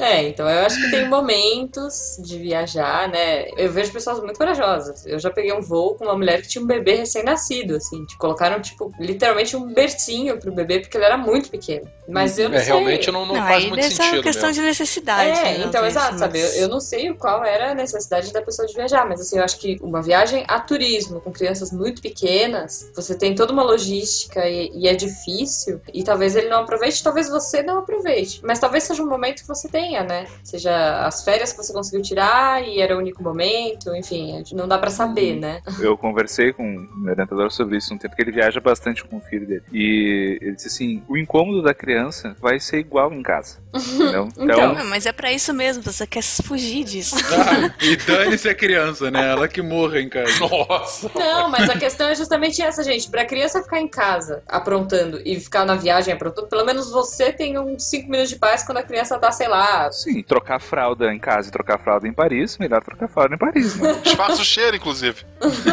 É imperceptível no meio que, o- né, que Ah, vai estar lá. pronto. Olha o preconceito aí, ó. Olha o preconceito. É nada. Mas, Rigoli, esses pesquisadores da Flórida Uhum. tinham alguns passos. O primeiro era, os- era Antecipação antecipação, o segundo. era ligar a chavinha do estou viajando. E tem um terceiro ou é só dois passos? Não, o terceiro é aquilo que eu comentei que, que a Juba tava fazendo, de valorizar a tua viagem depois da viagem, né? Então tu vai mostrar uma foto, tu vai comentar com os teus amigos, tu vai trazer um vinho, uma comida, uma coisa de lá e vai compartilhar Uhum. com os amigos. E, ah, olha, isso aqui eu comprei, não sei aonde, não sei o que. Né, claro, isso ocorre, né, de tornar bem babaca ao fazer isso, mas assim, pro teu benefício da tua saúde mental e física é bastante bom. Olha Né? só. Dane-se as amizades, o que eu quero é ser feliz. Exatamente, esse é o lema. Não, mas você quer compartilhar isso. É tão bom que você quer compartilhar, né? Eu imagino que seja muito assim. Quando eu vou viajar, eu praticamente não tiro foto. Não sei vocês, assim. Eu prefiro curtir o lugar do que parar no meu tempo pra tirar foto, pra mostrar pra alguém. Tipo, eu vou lembrar do negócio, sabe? É, Eu também, eu era até mais, mais assim. Só que aí, ultimamente, depois de aprender com o japonês, não, comecei- depois de um tempo eu comecei a ver que, nossa, eu não tenho nenhuma foto daquele dia que eu fui naquele lugar. Eu queria lembrar que eu não, já, não, já não lembro direito como era. entendeu? Ah. Então eu vi que realmente às vezes é bom tirar umas fotinhas. É. Agora, depende daquela pessoa que ia tirar foto a cada cinco passos. É assim, eu acho que você tem que se divertir, né? É, mas às vezes para, tira selfie. Aí para, tira foto do prato. Aí para, tira foto da placa. Tira foto da rua. Tira foto de tudo. Tipo, você- às vezes você nem aproveita tanto, né? É, então, tem que ter um meio termo, assim, né? Esses pesquisadores não estão muito do teu lado, né? Eles assim, que é pra te registrar bastante, pra que, como ela comentou, nem sempre a gente vai lembrar, porque assim, sei lá, acabou de voltar de viagem, tá fresco, mas daqui a 10 anos, será que tu vai lembrar disso tudo? Então, assim, tem isso, né? Uma coisa é tu não ter memórias do que aconteceu, né? E tu não poder compartilhar isso depois. Uhum. E outra coisa é essa estatística aqui de que em 2015 12 pessoas morreram tirando selfies, né? Em lugares turísticos, né? Então, meio termo, né, gente? Nem morrer tirando uma selfie e nem não tirar nenhuma foto da viagem. Né? Mas essas, Igor, essas estão com Darwin, pode ficar tranquilo. Mas ó, editor, você pode cortar se você quiser. Mas, por exemplo, na Disney tem um serviço. É, não. É, onde mais seria? Fala. Então, Onde vamos mais? combinar uma coisa. Sempre que a Juba falar na Disney, coloca, sei lá, um pi, assim, pra gente não fazer mais tanta propaganda. Coloca Guatemala por cima. Isso, eu falo depois. Guatemala, pode pôr. Não, mas, por exemplo, eles acreditam nesse lance de você ter a necessidade de ter memórias, e é importante, mas ao mesmo tempo você tem que curtir a sua viagem. Então eles têm trossolhorentos fotógrafos em todos os lugares que você vai, que vai tirar foto pra você. E depois ele te manda o código. Tipo, você vai e imprime, paga, enfim. É, isso que você falou é interessante, porque os fotógrafos estão na Disney para onde você vai lá, né? Passar o dia. É, hoje em dia já tem um personal alguma coisa. Tem muita gente de lua de mel, cara, que vai pra lua de mel e contrata uma Não, equipe de- fotógrafo de, de aluguel. fotógrafo. É, cara, mas Foi é, isso. eu disso. Pros melhores Os momentos da caras, os caras contratam uma equipe de fotógrafos, cara, com ilumina- iluminação, maquiagem e o fotógrafo pra acompanhar o casal na lua de mel ou em qualquer outra coisa, bancando essa galera toda, como se não fosse caro, né? Bancar já um- uma galera numa viagem exterior pra poder depois ter foto, cara. Doideira. É legal aquele pessoal que vai pro show e fica filmando o show o tempo todo pelo celular. Aí ele vê o show pela tela dele do celular. Aí eu pergunto, por que tu saiu de Putz. casa, filho da mãe? É, então, depois compra o DVD, sabe? É, e uma, Sei lá. uma coisa que o pessoal, esse, a Jujuba, esse pessoal novinho não passou, é tu ter no máximo 36 fotos pra tirar na tua viagem. Puta, é verdade. Não, com muita sorte, 37. Isso! Vamos bater pra ver se tem uma a mais aqui. Isso aí. Se você for fera, você consegue 37, quiçá 38. E aquela que você mais queria queimou. É, tu batia, sei lá, 32, e daí assim, ah, vamos guardar as que sobraram pro aniversário da fulaninha, e daí a gente revela tudo junto. É três meses depois tu vai revelar. Cara, era a coisa mais comum na minha casa era eu revelar as fotos do Natal e aí tinha, sei lá, foto de Páscoa, Dia das Isso, Mães, isso. aniversários. Valia ouro, cara. Era difícil, né? Isso é fato. Você tirar, sei lá, duas fotos pra garantir. Hoje em dia é até uma piada, né? Você tira uma foto, sei lá. Eu sempre aperto duas vezes. Então, você tira uma pra garantir, mas não faz sentido pra garantir hoje, sendo que a foto é digital, você vê na hora, já saiu, você viu que tá boa, mas você vai e tira mais uma só pra garantir. Antigamente fazia todo sentido, você não sabia se aquela foto que você queria tanto ia queimar. E aí? E a frustração? Não, eu vou defender o pra garantir, porque pelo menos as máquinas reflex aí a gente bota no burst, não sei se é assim que se fala, que a primeira foto pode sair tremida, então você já tá com o dedo lá, toc, toc, toc, ele já tira mais umas três, aí você pega do meio pra depois. Era legal, tu batia foto com a família, aí alguém gritava, pisquei, e disse, pô, só tem mais uma foto. Economiza a foto, olha só, outros tempos. Olha, frustração, ir em uma viagem e perder rolos de filme. Eu já perdi. Putz. A primeira digital que eu comprei na época da faculdade, ela era resolução ridícula, e ela tinha um extra que se tirasse a pilha ou a pilha acabasse, ela apagava a memória. Caramba! Que beleza, hein? Cara, eu descobri isso da pior forma possível. Perdendo tudo. Tudo. Isso também é uma coisa que a gente pode puxar, né? Assim, as dificuldades, entre aspas, que a gente tinha de viajar antigamente, né? hoje a gente não tem. Tipo, comunicação com o país de origem. Hoje a gente tem Skype, você fala de graça. Pô, eu tava jogando Civilization com a Natália no início do ano. Então, exatamente. A dificuldade hoje é você escolher entre os 30 restaurantes que estão Uhum. lá na tela do Google Maps. Sim, e aí, enfim, isso vale um cast só de experiências, né? Que tá virando, então vamos voltar aqui pra Vamos volta, voltar, vamos gente. voltar, vamos voltar ao planeta Terra.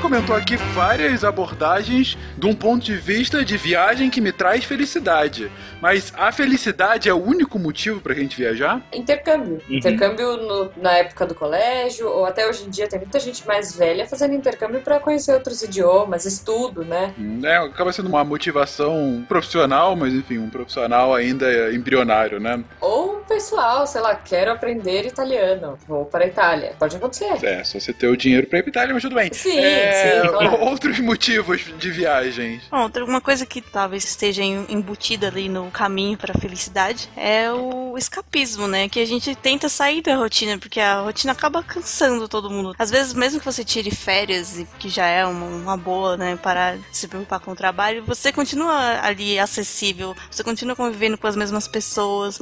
E às vezes você precisa sair disso para ter uma outra visão, mesmo para desacelerar da sua vida, por exemplo. Principalmente o pessoal que trabalha em empresa vive na cidade grande, tem um ritmo de vida muito rápido, né? A sua rotina do dia inteiro já tá pronta. Você levanta, vai trabalho, come, volta, arruma, cuida da família, dorme.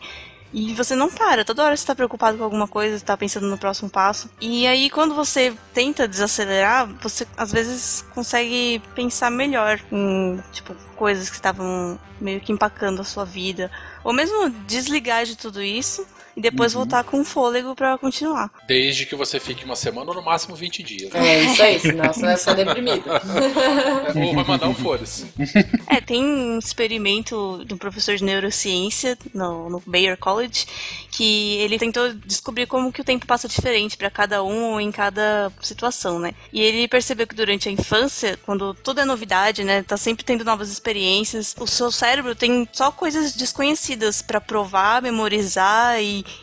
caracterizar, enfim, que a gente tá descobrindo o mundo, né? E aí tem uma sensação de que o tempo passa mais devagar, justamente porque tudo é muito novo, tudo você precisa prestar atenção. Agora, quando tá na rotina, você nem percebe o tempo passar mesmo. É, isso é muito verdade. Acho que a gente até comentou no cast de tempo aquela vez. E eu comentei um pouquinho sobre memória autobiográfica, onde a gente guarda, assim, né? Eu acho que o título é autoexplicativo, né? Mas a gente guarda nossa própria história. E se na nossa história não acontece nada de novo, o nosso cérebro tende a não guardar. Tanto que tem um fenômeno que a gente chama de memória difusa, que é. Vocês já se perguntaram assim, ah, será que eu fechei o carro? Nossa, quase sempre.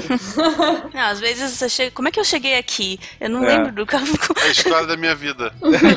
Porque a gente já fez isso um bilhão de vezes. E ele não vai ficar guardando cada uma das vezes. Então quando a gente tenta recuperar essa memória, ela tá misturada pelo menos umas 100 vezes que a gente fechou o carro, né? E não especificamente a última que a gente fez. Então isso, amplificando pra nossa vida, é a mesma coisa. Tanto que a gente tem alguns questionários que a gente usa em pesquisa que tentam medir centralidade do evento na nossa vida e o quanto isso impacta. E a gente vê que não são todas as experiências que são centrais pra gente. Vão ter certas coisas que vão marcar mais e até elas vão nos afetar mais justamente por ficarem marcadas. E viajar para um lugar muito diferente é com certeza muito marcante. Cada um deve ter a sua primeira grande viagem que se lembre aí, né? Seja para urinar na Argentina, seja para cada um tem, tem as suas experiências, né? Mas as- elas vão ficar marcadas justamente por essa diferença que ela tem do cotidiano. E acho que isso é legal porque ajuda até a marcar a passagem do tempo pra gente na nossa vida. Assim. Cara, eu lembro em 92 eu fui na Alemanha, meu irmão foi fazer intercâmbio,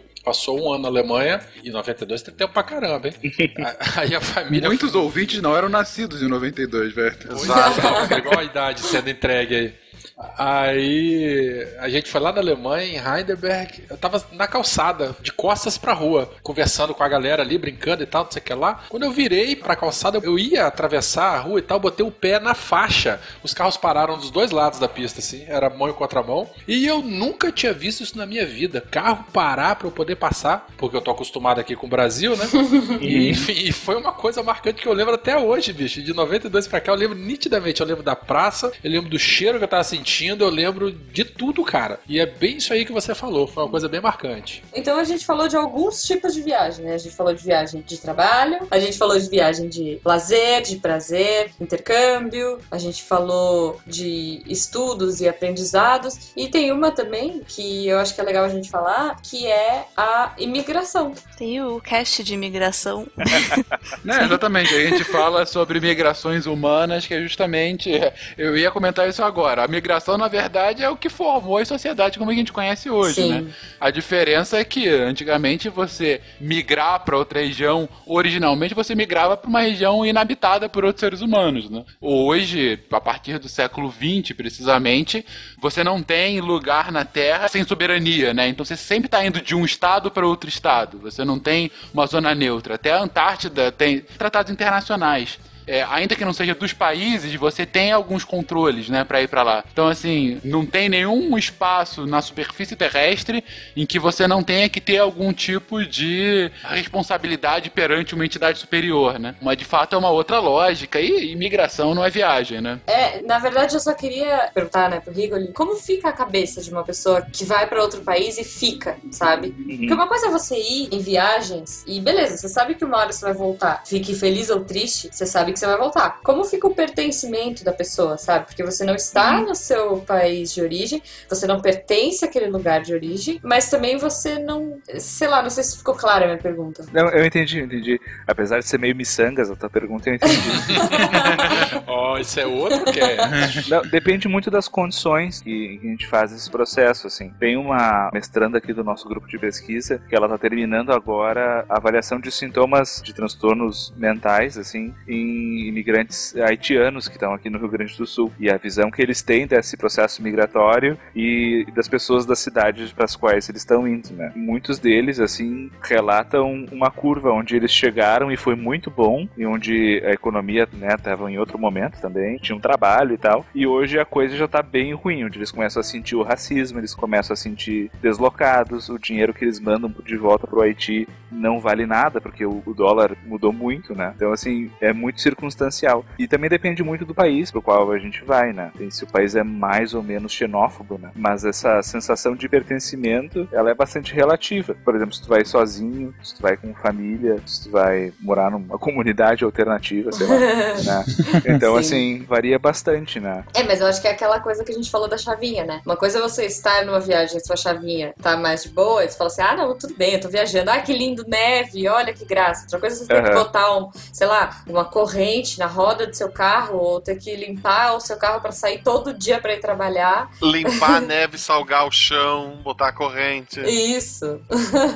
É, Ficar com o exatamente. nariz congelado, e, enfim, são relações bem diferentes. É, e a gente vai construir uma vida nova, né? Praticamente. O que você falou é importante, assim. Uma coisa é estar há duas semanas viajando e pensando, putz, uma feijoada, né? Mas quando eu voltar, eu como, né? Outra coisa é, eu acho que pelos próximos anos eu não vou comer uma feijoada. Isso vai ter um impacto diferente. Linguisticamente falando, tem um fato curioso. Em alguns pacientes que migraram de país e a língua que eles usam no dia a dia não é a língua natal e eles sofreram um trauma crânioencefálico, né? Ou seja, eles bateram a cabeça muito forte e perderam a linguagem, eles perderam a segunda língua aprendida, mas a língua materna ficou preservada. Então, assim, se, sei lá, vocês mudarem para os Estados Unidos, tá? Vocês baterem a cabeça lá, talvez vocês esqueçam tudo de inglês, mas vocês vão continuar falando português, entendeu? É como se tivesse um step linguístico, assim, para gastar. Olha, você tem um backup. Tem um backup em outra língua, né? Que legal. Interessante. Então tem umas loucuras que acontecem no cérebro da gente, assim, então a gente muda muito também. É, e sem contar toda a questão de relações sociais, né, Rigoli? Ah, é completamente Você diferente. tá, na verdade, refundamentando a própria forma que você se enxerga na sociedade. E numa sociedade que não necessariamente tinha os mesmos padrões sociais daquela que você já estava acostumado, né? É, acho que foi por isso que eu quis também comentar. É, quando eu falei de imigração, talvez eu tenha falado, enfim, a gente já migrou aí muito, mas se você nasceu no Brasil, você tá no Brasil, você tem a cultura e tudo mais, né? Mas uma coisa é na época que aconteceu, na época que todas as migrações aconteceram, e, e hoje em dia você, ser humano comum de 2016, como você encara uma migração, né? Com toda a bagagem que você traz. Isso que você falou me lembrou uma experiência que eu tive do alto dos meus 14 anos. Eu fui fazer intercâmbio em Vancouver, no Canadá, e eu cheguei lá, né? Eu sou bem do interior aqui do Grande Sul, então minha visão de mundo era bastante estreita, né? Pra dizer no mínimo. E eu cheguei lá e eu fiquei na casa de uma família, e a primeira coisa que eu, brasileiríssimo, decidi fazer foi dizer bom dia e dar um abraço apertado na pessoa, assim, né? E, obviamente, ela ficou estática, né? A dona da casa não se mexeu enquanto eu tava abraçando ela e assim ficou. E não se tocou no assunto. Ficou um ano de climão, né? Com você, de você com a Chá de climão no café. Criou-se um tabu na família. Nunca mais traremos brasileiros. Brasileiros bulinadores. Mas o, o curioso foi quando eu fui embora, ela que tomou a iniciativa e veio me abraçar. Olha né? aí. Mesmo sendo desconfortável pra ela, ela entendeu que, sei lá, pra mim era importante, né? Foi legal, assim. Mas a gente toma muito tufo, né? Lá fora, achando que dá pra encostar, dá pra perguntar, porque a gente tem um outro tipo de contato interpessoal que lá fora não tem. Que nem aquela pesquisa que eles tiraram, fotografaram paradas de ônibus em vários países do mundo, não sei se vocês viram isso aí. Que eles estavam pesquisando a necessidade de espaço pessoal, que os países latinos é todo mundo apertadinho, todo mundo falando um com o outro, às vezes gente até desconhecida, e conforme a gente vai indo pra Europa e subindo pro norte da Europa, as pessoas vão se afastando, se afastando, assim, até que, sei lá, na Escandinávia as pessoas ficam um metro e meio, dois uma das outras, assim. Gente. Na, Gente. na parada. É, e eu acho que de todos os tipos de viajantes aí que a gente falou, faltaram dois. Um é a galera, os viajantes do mundo, né? Que cada hora tá em um lugar, que trabalha na internet, que vai pingando de lugar em lugar. E a galera que, sei lá, leu muito Júlio Verne quando era criança, ou o que seja, mas assim, que quer, tem uma grande missão, quer fazer uma viagem. Acho que a gente, eu até falei no começo do caminho de Santiago, mas é isso. Poxa, eu vou fazer um mochilão gigante, eu vou viajar o mundo inteiro. Dar a volta ao mundo. Dar a volta ao mundo, é. São perfis, gente. Comer, rezar e amar. Falou né? É, tem pessoas que usam viagem como superação de problemas, assim, tem vários filmes recentes aí, tem um até com a Reese Witherspoon, que ela tem um monte de problemas, várias tragédias na vida, e ela faz uma viagem na natureza selvagem por, sei lá, quantas mil milhas pra expurgar isso. É, é o que a gente tá falando de escapar, né? Mas aí não é um escapismo, porque aí você não tá escapando do seu problema, você tá parando pra pensar no problema, interiorizar esse problema, não sei, Rigo ali, diga aí, ou eu tô falando besteira. Não, não. Às vezes a gente acaba tendo que viajar pra enfrentar os problemas que a gente tem aqui, né? Por exemplo, uma coisa muito comum de voltar com uma sintomatologia mais baixa, ansiedade social, né? Que a gente chamava de fobia social. Porque aqui a gente meio que cria um universo onde a gente se acomoda e a gente consegue evitar se expor socialmente, etc, né? Agora, quando você vai viajar, cara, se você não pôr a cara a tapa, você não acha banheiro, não consegue comer, não consegue, tipo, as suas necessidades básicas falam mais alto que teu medo de se expor. Então, muita gente melhora muito de fobia social, ou até de depressão por viajar e ter que enfrentar essas situações lá fora, que aqui acabaria não enfrentando, porque já conseguiu meio manejar a vida de uma certa maneira que não precisa, né? E até, de repente, de pensar, né, assim, ah, nunca mais vou ver essa pessoa mesmo. Isso, é, isso ajuda, isso ajuda bastante. Tipo, se eu falar completamente errado, se eu fizer uma bobagem, se eu cair e tropeçar aqui, ninguém nunca mais me vê na vida. É a história da minha vida. Dá uma baixada na ansiedade, assim. E tem um outro benefício que não sei se exatamente responde a pergunta do cast, mas poderia ser um motivo pra, pelo qual a gente pode viajar. É que tem alguns estudos que mostram que, assim como não tirar férias aumenta o risco de doenças coronárias, né, ligadas ao coração, tirar férias diminui o risco, né? Então é um fator protetivo para doenças do coração a gente viajar. Olha só. E por quê? Porque diminui o nível de estresse, diminui vários neurohormônios aí que aumentam batimento cardíaco, etc, etc. Mesmo se você for fazer safari com os leões, pular de paraquedas. também, também, porque é um outro tipo de estresse, é um estresse voluntário, né? A gente escolhe isso, não? Escolhe, é. Voluntariamente tá pulando numa ponte na Nova Zelândia, entendeu? É diferente do estresse do teu chefe no teu cangote exigindo aquele relatório, né? Não tá pulando a ponte Rio-Niterói, né? Outro motivo, que pode ser um motivo para mim também, foi um, uma experiência é para você se conhecer melhor, né? Quando você viaja, principalmente isso quando você vai sozinho, né? Você acaba descobrindo seus próprios limites ou vendo como você via certas coisas que as outras pessoas não veem assim e que não faz sentido cada um ver de um jeito. Uhum. É isso, gente. Então, muitas formas diferentes de viajar. Seja fazendo mochilão, seja ficando num hotel de luxo, seja ficando num albergue. Com crianças ou sem crianças, né? Com crianças, sem crianças. Por um tempo daquele que o Rigori falou, de 7 a 20 dias. seja por um tempo muito maior, seja por um tempo que você nem sabe qual é. Então acho que o legal é saber, viaje, É. mesmo que seja no seu país, mesmo que seja na cidade do lado, sabe? Bom é lembrar que o que importa não é o destino, mas é ouvir o SciCast no caminho. E como diria o Pedro Bial, use o filtro solar. Olha só. Todos a bordo! Depressa! E, gente, pra finalizar o cast, antes que a Jujuba roube de vez a minha função de Oh, host, desculpa. o Rico que ele já colocou aqui, por exemplo, um tempo ótimo de viagem, né? De uma a três semanas. 7 a 20 dias, como diz o Beto. Foi Não, como diz o. Rigoli. Oh, Rigoli. Desculpa, eu achei que fosse Beto. É a PUD, é a PUD, é a citação da citação. É, mas que mais de dicas a gente poderia colocar para os nossos ouvintes? Esse ouvinte que, como o Guache colocou agora, está nos ouvindo no carro e para que ele se lembre de fato, puxa, eu tenho que levar aquilo, puxa, é, eu preciso ah, me preparar daquela forma, ah, a gente devia ter feito aquilo, enfim, e aí começa uma briga no casal e a gente está causando uma briga de casal nesse momento. Gente, vamos causar uma briga de casal. O que, que tem que ser feito? Se você for pro Peru ou pra Bolívia, tome Coca-Cola, não tome água mineral. Porque eles falsificam água mineral.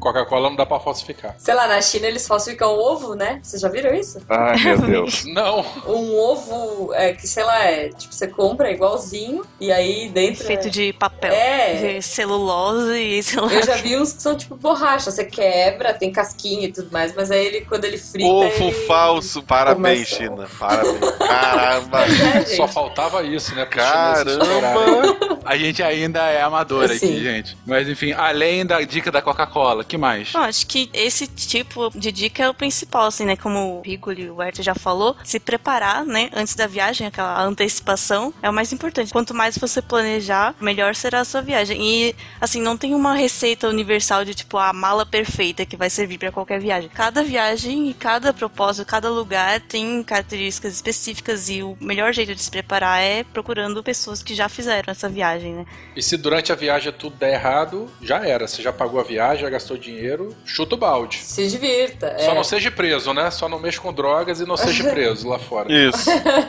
Mas assim, veja o lugar que você vai. Ah, é frio, então vou levar roupas de frio. Pra que, que você vai levar regata pra Rússia, sei lá? Sabe? Pra que, que você vai encher três malas? Tente ser sucinto. Tente estudar o ambiente que você vai na época do ano que você vai. Ainda mais se for um lugar que você não tá tão habituado. Tipo, poxa, eu vou pra neve. O que fazer? Eu já me ferrei muito indo pra neve achando que as, as elite. blusas de frio que a gente tinha. Nossa, eu já viajei muito pra Europa, pra América do Não, não, não, Norte, não, não. no Me ferrei. Não, não, veja bem. A Jujuba é uma fraude. É uma fraude. Isso é um papel. Ela fala que é miçangas, né? É. Me ferrei. Porque assim, ah, neve. Eu vejo tantas pessoas fazendo anjo de neve, não deve ser tão frio, sabe? Se pá, minhas blusas dão conta. Não. É, às vezes são coisas, tipo, a primeira vez que eu fui na neve, assim, neve, neve mesmo, pra brincar e tal, eu comprei um casaco de neve, comprei uma calça de neve, e eu fui lá e tava nevando forte e tal. Eu achava que tava, pô, comprei tudo, tá tranquilo. Mas o meu casaco não era casaco de esporte, tipo, ele era. O comprimento dele não era pra baixo da cintura. Então a neve entrava por dentro da minha calça.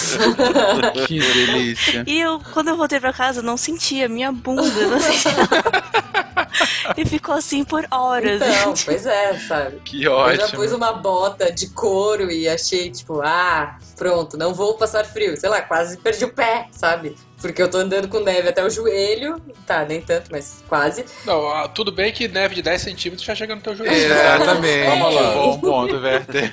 O freezer tá com. Ah, qual é, galera? Uma dica boa que eu peguei com um gastro, colega nosso aqui, é sempre leve um antibiótico junto. Olha É. só. Ah, isso é bom. Sempre leve qualquer remédio que você possa levar, que você esteja acostumado a tomar. Mas sempre coloque bem pra que eles não achem que você esteja traficando droga, gente. É muito importante. Drogas no exterior não costuma dar certo. É, e se você for aqui do sul, né, cuidado quando o senhor explicar que você tá levando erva e bomba. né? Porque o conceito de chimarrão lá é um pouco difícil de explicar. Eu tô aqui do lado e não entendo. Realmente é um conceito bem difícil de tentar É explicar. difícil. E eles nem gostam, eles tomam aquilo só pra dizer, ah, eu sou gaúcho, olha só, essa marca. É. Essa porcaria aqui. É de birra, é de É, birra. de birra, completamente. Que eu mato com água quente, olha só. Não é água quente, né? É água gelada com gelo seco. Né? Só pra disfarçar. Eu tenho algumas dicas, principalmente nesse momento que a gente tá no Brasil com dólar alto. Não precisa ir muito longe. Às vezes a cidade do lado que você tá tem alguma coisa super bacana e que você não conhece. Você vai, sei lá, pra outro país e não conhece seu próprio país. É, isso é muito comum no Brasil, né? Porque é um país tão grande, às vezes o custo de turismo interno é maior pra gente do que pros, acho que sempre, né? Maior pra gente do que pros estrangeiros. Então a gente acaba não conhecendo o próprio país. Sim, é, mas o que eu digo assim, de repente, sei lá, eu tô aqui na minha cidade, eu pego um fim de semana e vou pra uma cidade do lado, tem um monte de coisa bacana pra fazer e já é um escape, não sei, Rigoli, talvez dois dias seja pouco, mas será que não, não muda um pouco a... Não, é, aí você consegue ter uma variação da sua rotina que não é necessariamente férias, assim, né? Mas assim, quantas coisas coisas na nossa cidade mesmo a gente não conhece. Quantos cariocas nunca foram no Cristo Redentor, né? Eu? Aí, ó. Mas eu não sou carioca. É, mas você morou lá quase sua vida inteira. Nem vem. Mas nunca foi, é verdade. Shame on me. Então, assim, tem várias coisas. Desde que consiga se desligar da tua rotina usual e consiga fazer uma coisa diferente e de preferência agradável, já tá valendo a pena. Sim, sim. É, saiba os horários do lugar que você tá. De repente você é super notívago, mas o lugar que você tá fecha às quatro da tarde, por um motivo Sim. X. Então não adianta você acordar meio-dia. Ou como já aconteceu comigo, eu fui fazer um bate-volta no Uruguai e lá era feriado. né? Ó, que ótimo. Então tava tudo fechado e a gente não conseguiu fazer nada. Então tem que ficar ligado no- nos feriados também. Conheça o lugar que você vai, saiba das atrações, do comércio, o que, que vai estar aberto, o que não vai, enfim, se organize. E, poxa, uma dica que pra mim é, já que vocês estão falando de miçangas aí, carpe diems e afins, não deixa pra depois, cara. Se você pode agora, se você tem condições, por que que você vai, né, enfim, se privar de uma coisa que pode melhorar a sua circulação, olha só, diminuir as suas chances de infartar e de se estressar e tudo mais, e deixar de fazer uma viagem? Hã? Hã? Fica a dica. Tão miçanga. Ah, e abrace uma árvore, onde você Isso. estiver. Escreva um livro e tenha um filho. Isso, com a árvore.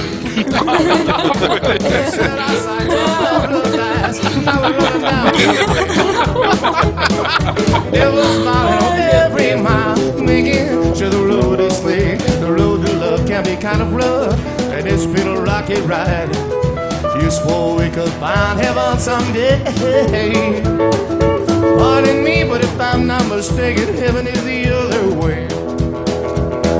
Oh, pardon me. You have new mail. Esse meu jeito de viver, ninguém nunca foi igual. A minha vida é fazer o bem vencer o mal.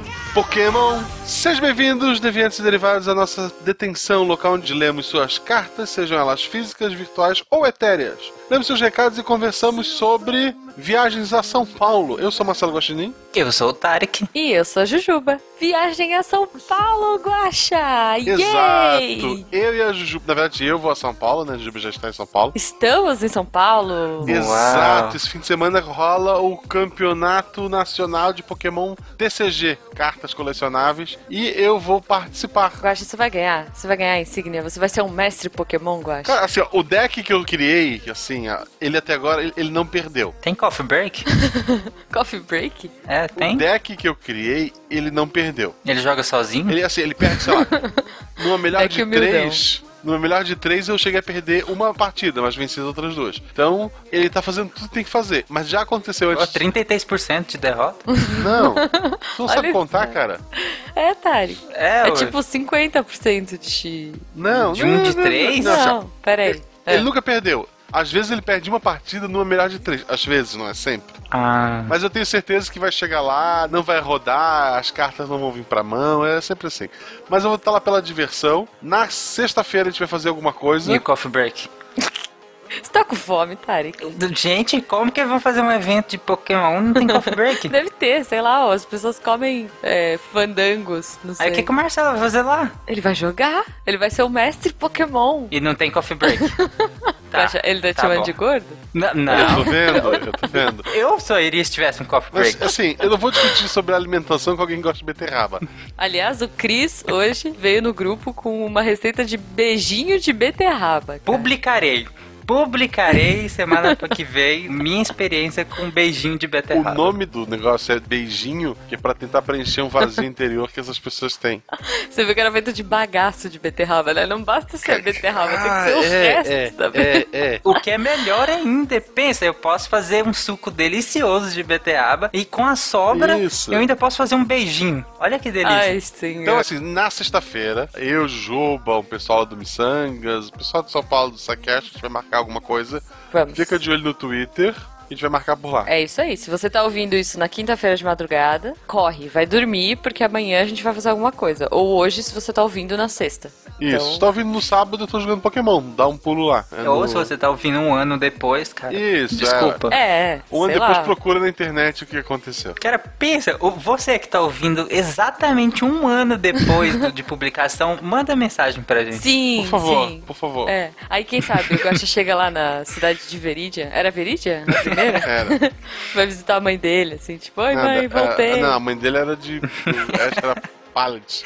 Ah, é Pallet. West Ah. Pallet. Mas, quem quiser mandar uma cartinha, não é pra Pallet, é pra Chapecó, qual é a Sim. caixa postal? 466 CEP 898 01974 Chapecó, Santa Catarina. Exato. E pra gente não se perder muito aqui, porque eu tô dormindo, vamos ao primeiro e-mail, que foi, cara, excelente, é o melhor e-mail. Inclusive, estão dizendo que foi eu que escrevi. Eu acho foi, que gente. esse e-mail é fake, gente. Sério, a gente, Foi? tava pra, a gente tava pra começar a gravar e o Gosto falou assim: Ah, eu não vou ler e-mail porque a gente não recebeu muitos e-mails essa semana. Aliás, ouvintes, vamos fazer um apelo aqui.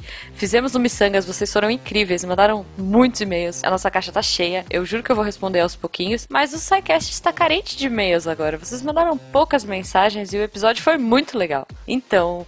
Semana que vem eu quero ver essa caixa de e-mails cheia pra gente dar trabalho pro nosso social media responder todo mundo. Exato. Enquanto ele tá lá respondendo, o nosso e-mail aqui é do Mega Senpai.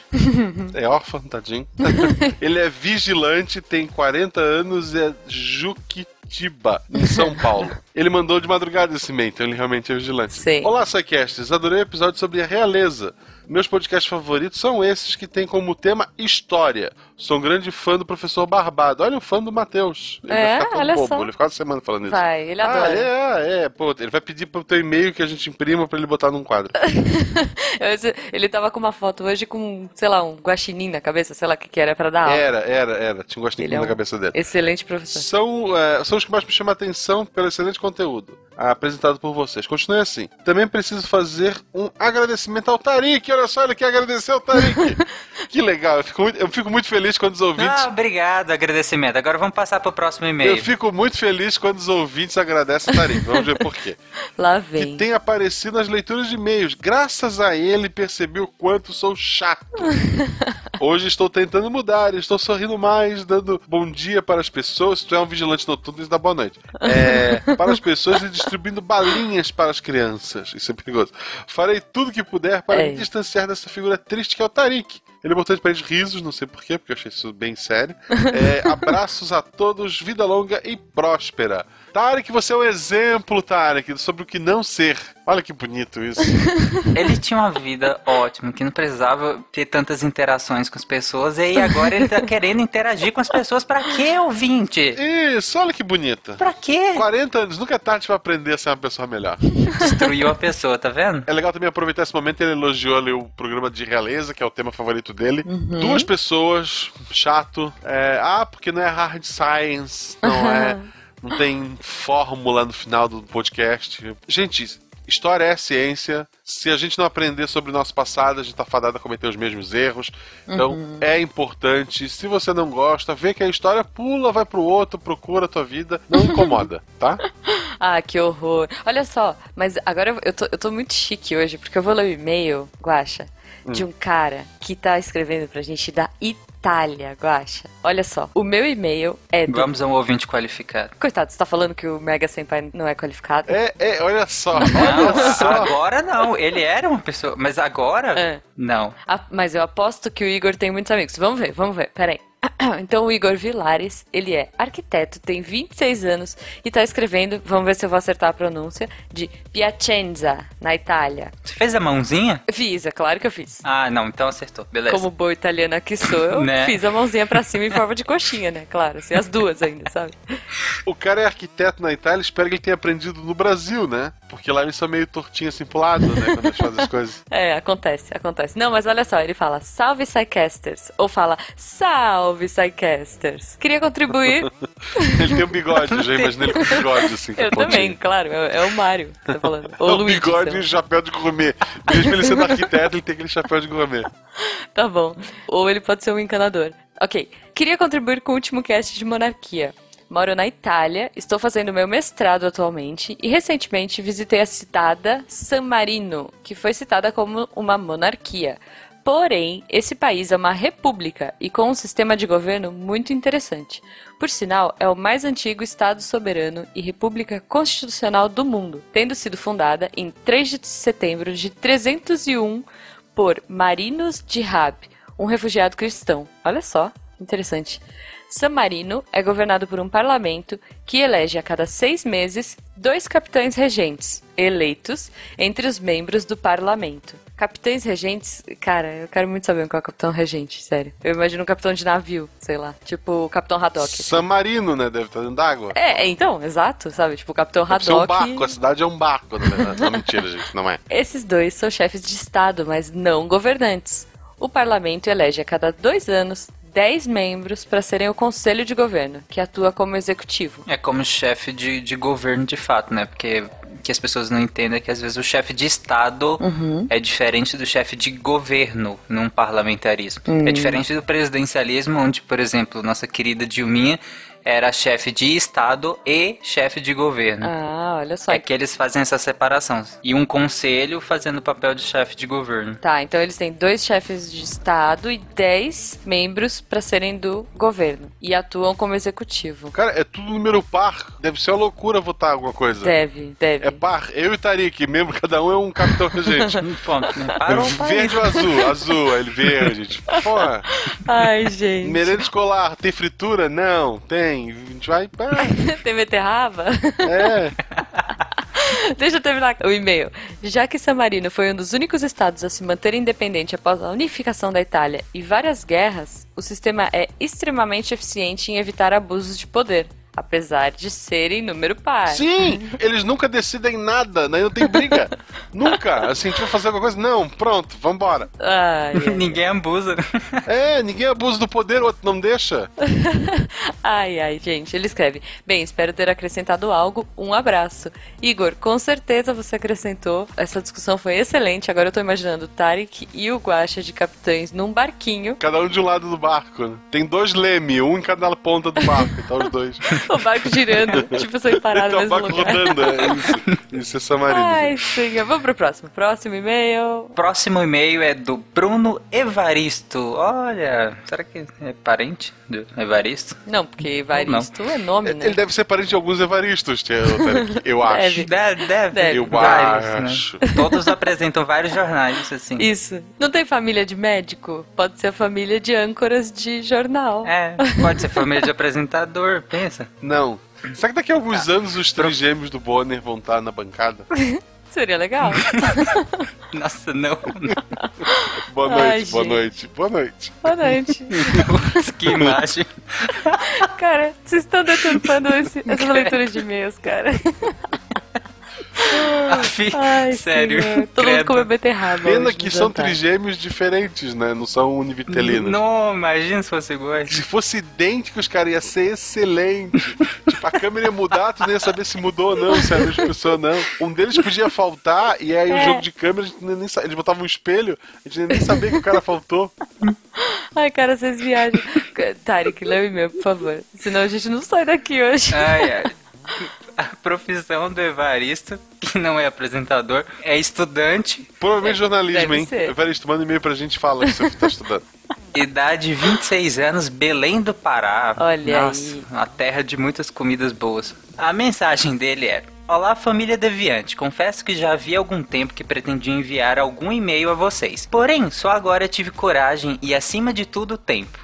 A priori, nem sei como agradecer vocês pela tamanha fonte de informação, de qualidade exacerbada, pois sempre acompanhei poucos podcasts, como aquele podcast grande de nerds, mas sempre sentia falta de algo que encontrei quando descobri vocês. E este algo ainda me pergunto o que seja, talvez seja o fato de me sentir como se fosse membro de uma família. Me sinto à vontade e, acima de tudo, é empolgante ouvir vocês. Mas vamos direto ao assunto. Se já pensaram na possibilidade de falarem sobre o uso de cannabis e THC e todas suas nuances, prerrogativas científicas e medicinais, e por fim, muito obrigado pelo trabalho que fazem. Nunca, nunca parem de divulgar informação. Sou estudante concluinte em ciência da computação. Ah, não é olha aí, não é jornalismo. Fugiu, cara. Essa fruta que é longe do pé. Tá vendo? É. E vocês sabem como é dificultoso a vida financeira de um acadêmico, motivo esse que não colaboro com a família deviante. Porém, sempre que posso, estou compartilhando com amigos, família, cachorro, periquito e, por que não, af, guaxinins. Olha só, o Tarek escolheu um e-mail que fala em guaxinim. Sei, Em suma, muito obrigado. Por nada, muito obrigado você, querido Bruno Evaristo, apresentador, por nos ouvir. Com certeza. Quando você estiver na bancada de um grande jornal nacional, lembre da gente. Isso, usa a camiseta do SciCast. Isso, olha só, Bruno. Você tá falando aqui que você não está, você não colabora com a família, mas você colabora, cara. Você compartilha o SciCast, você gosta da gente, você manda e-mail pra gente. Isso já é muito legal, é muito importante. Quem quiser ser nosso patrono também é legal, gente. Não vamos menosprezar. É, legal também, mas é porque assim, a gente vive num contexto em que se você não gosta de uma coisa, você vai lá e xinga, você fala mal, você vai lá no Twitter xingar, ou você fica Uhum. quieto e xinga sozinho. Por outro lado, quando você gosta de alguma coisa, geralmente você, ok, você ouviu e disse, nossa, que legal esse conteúdo, vai lá e passa pro próximo. Não, cara, vem lá e manda e-mail pra gente. Entra no Sim. site lá e comenta a, a postagem pra gente ver que vocês estão gostando. Ou se vocês não estão gostando, vai lá e fala pra gente por que, que vocês não estão gostando. Se vocês É não gostam aí. das piadas do Marcelo, se vocês acham ele chato, vai lá e comenta lá no site. Fala, olha, que cara Eu chato. vou, eu vou ignorar, porque eu tô em todos, tá? Ah, inclusive, aproveitando a deixa, Ih, lá vem. aproveitando a deixa, eu gostaria de ler aqui um comentário, incentivando vocês justamente a comentarem. E a gente Lá lê vem. também aqui os comentários. Um comentário na postagem do site do SciCast Realeza, que- do Guilherme Araújo. Ele fala: Gente, é insuportável as piadinhas do Guacha. Por favor, revejam isso. Conteúdo não discuto, porque é a única coisa que me faz não abandonar o trabalho de vocês. Olha. Fecha aspas, Guilherme Araújo. Ah, pronto. Então, Guilherme, va- va- vamos ver. Vamos ver. Eu vou encaminhar o seu pedido ao RH, a Ih. gente pensa. Vamos pensar, olha só. Eu tô em todos, o Tarek tá em alguns.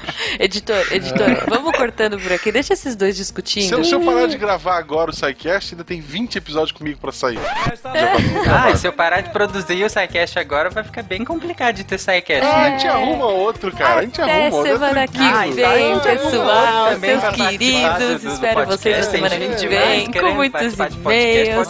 Muito obrigada. podcast amanhã, podcast pra sempre. Tchau. Eu também sou da família, também quero que rasgar.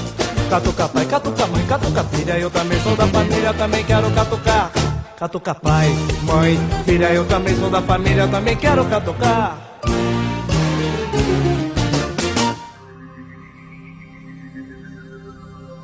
Se a ciência não for divertida, tem alguma coisa errada.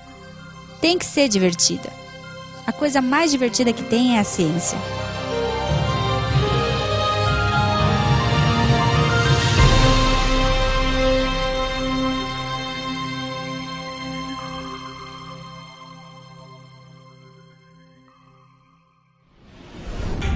Este programa foi editado por Tapcast. Edições e Produções de Podcast.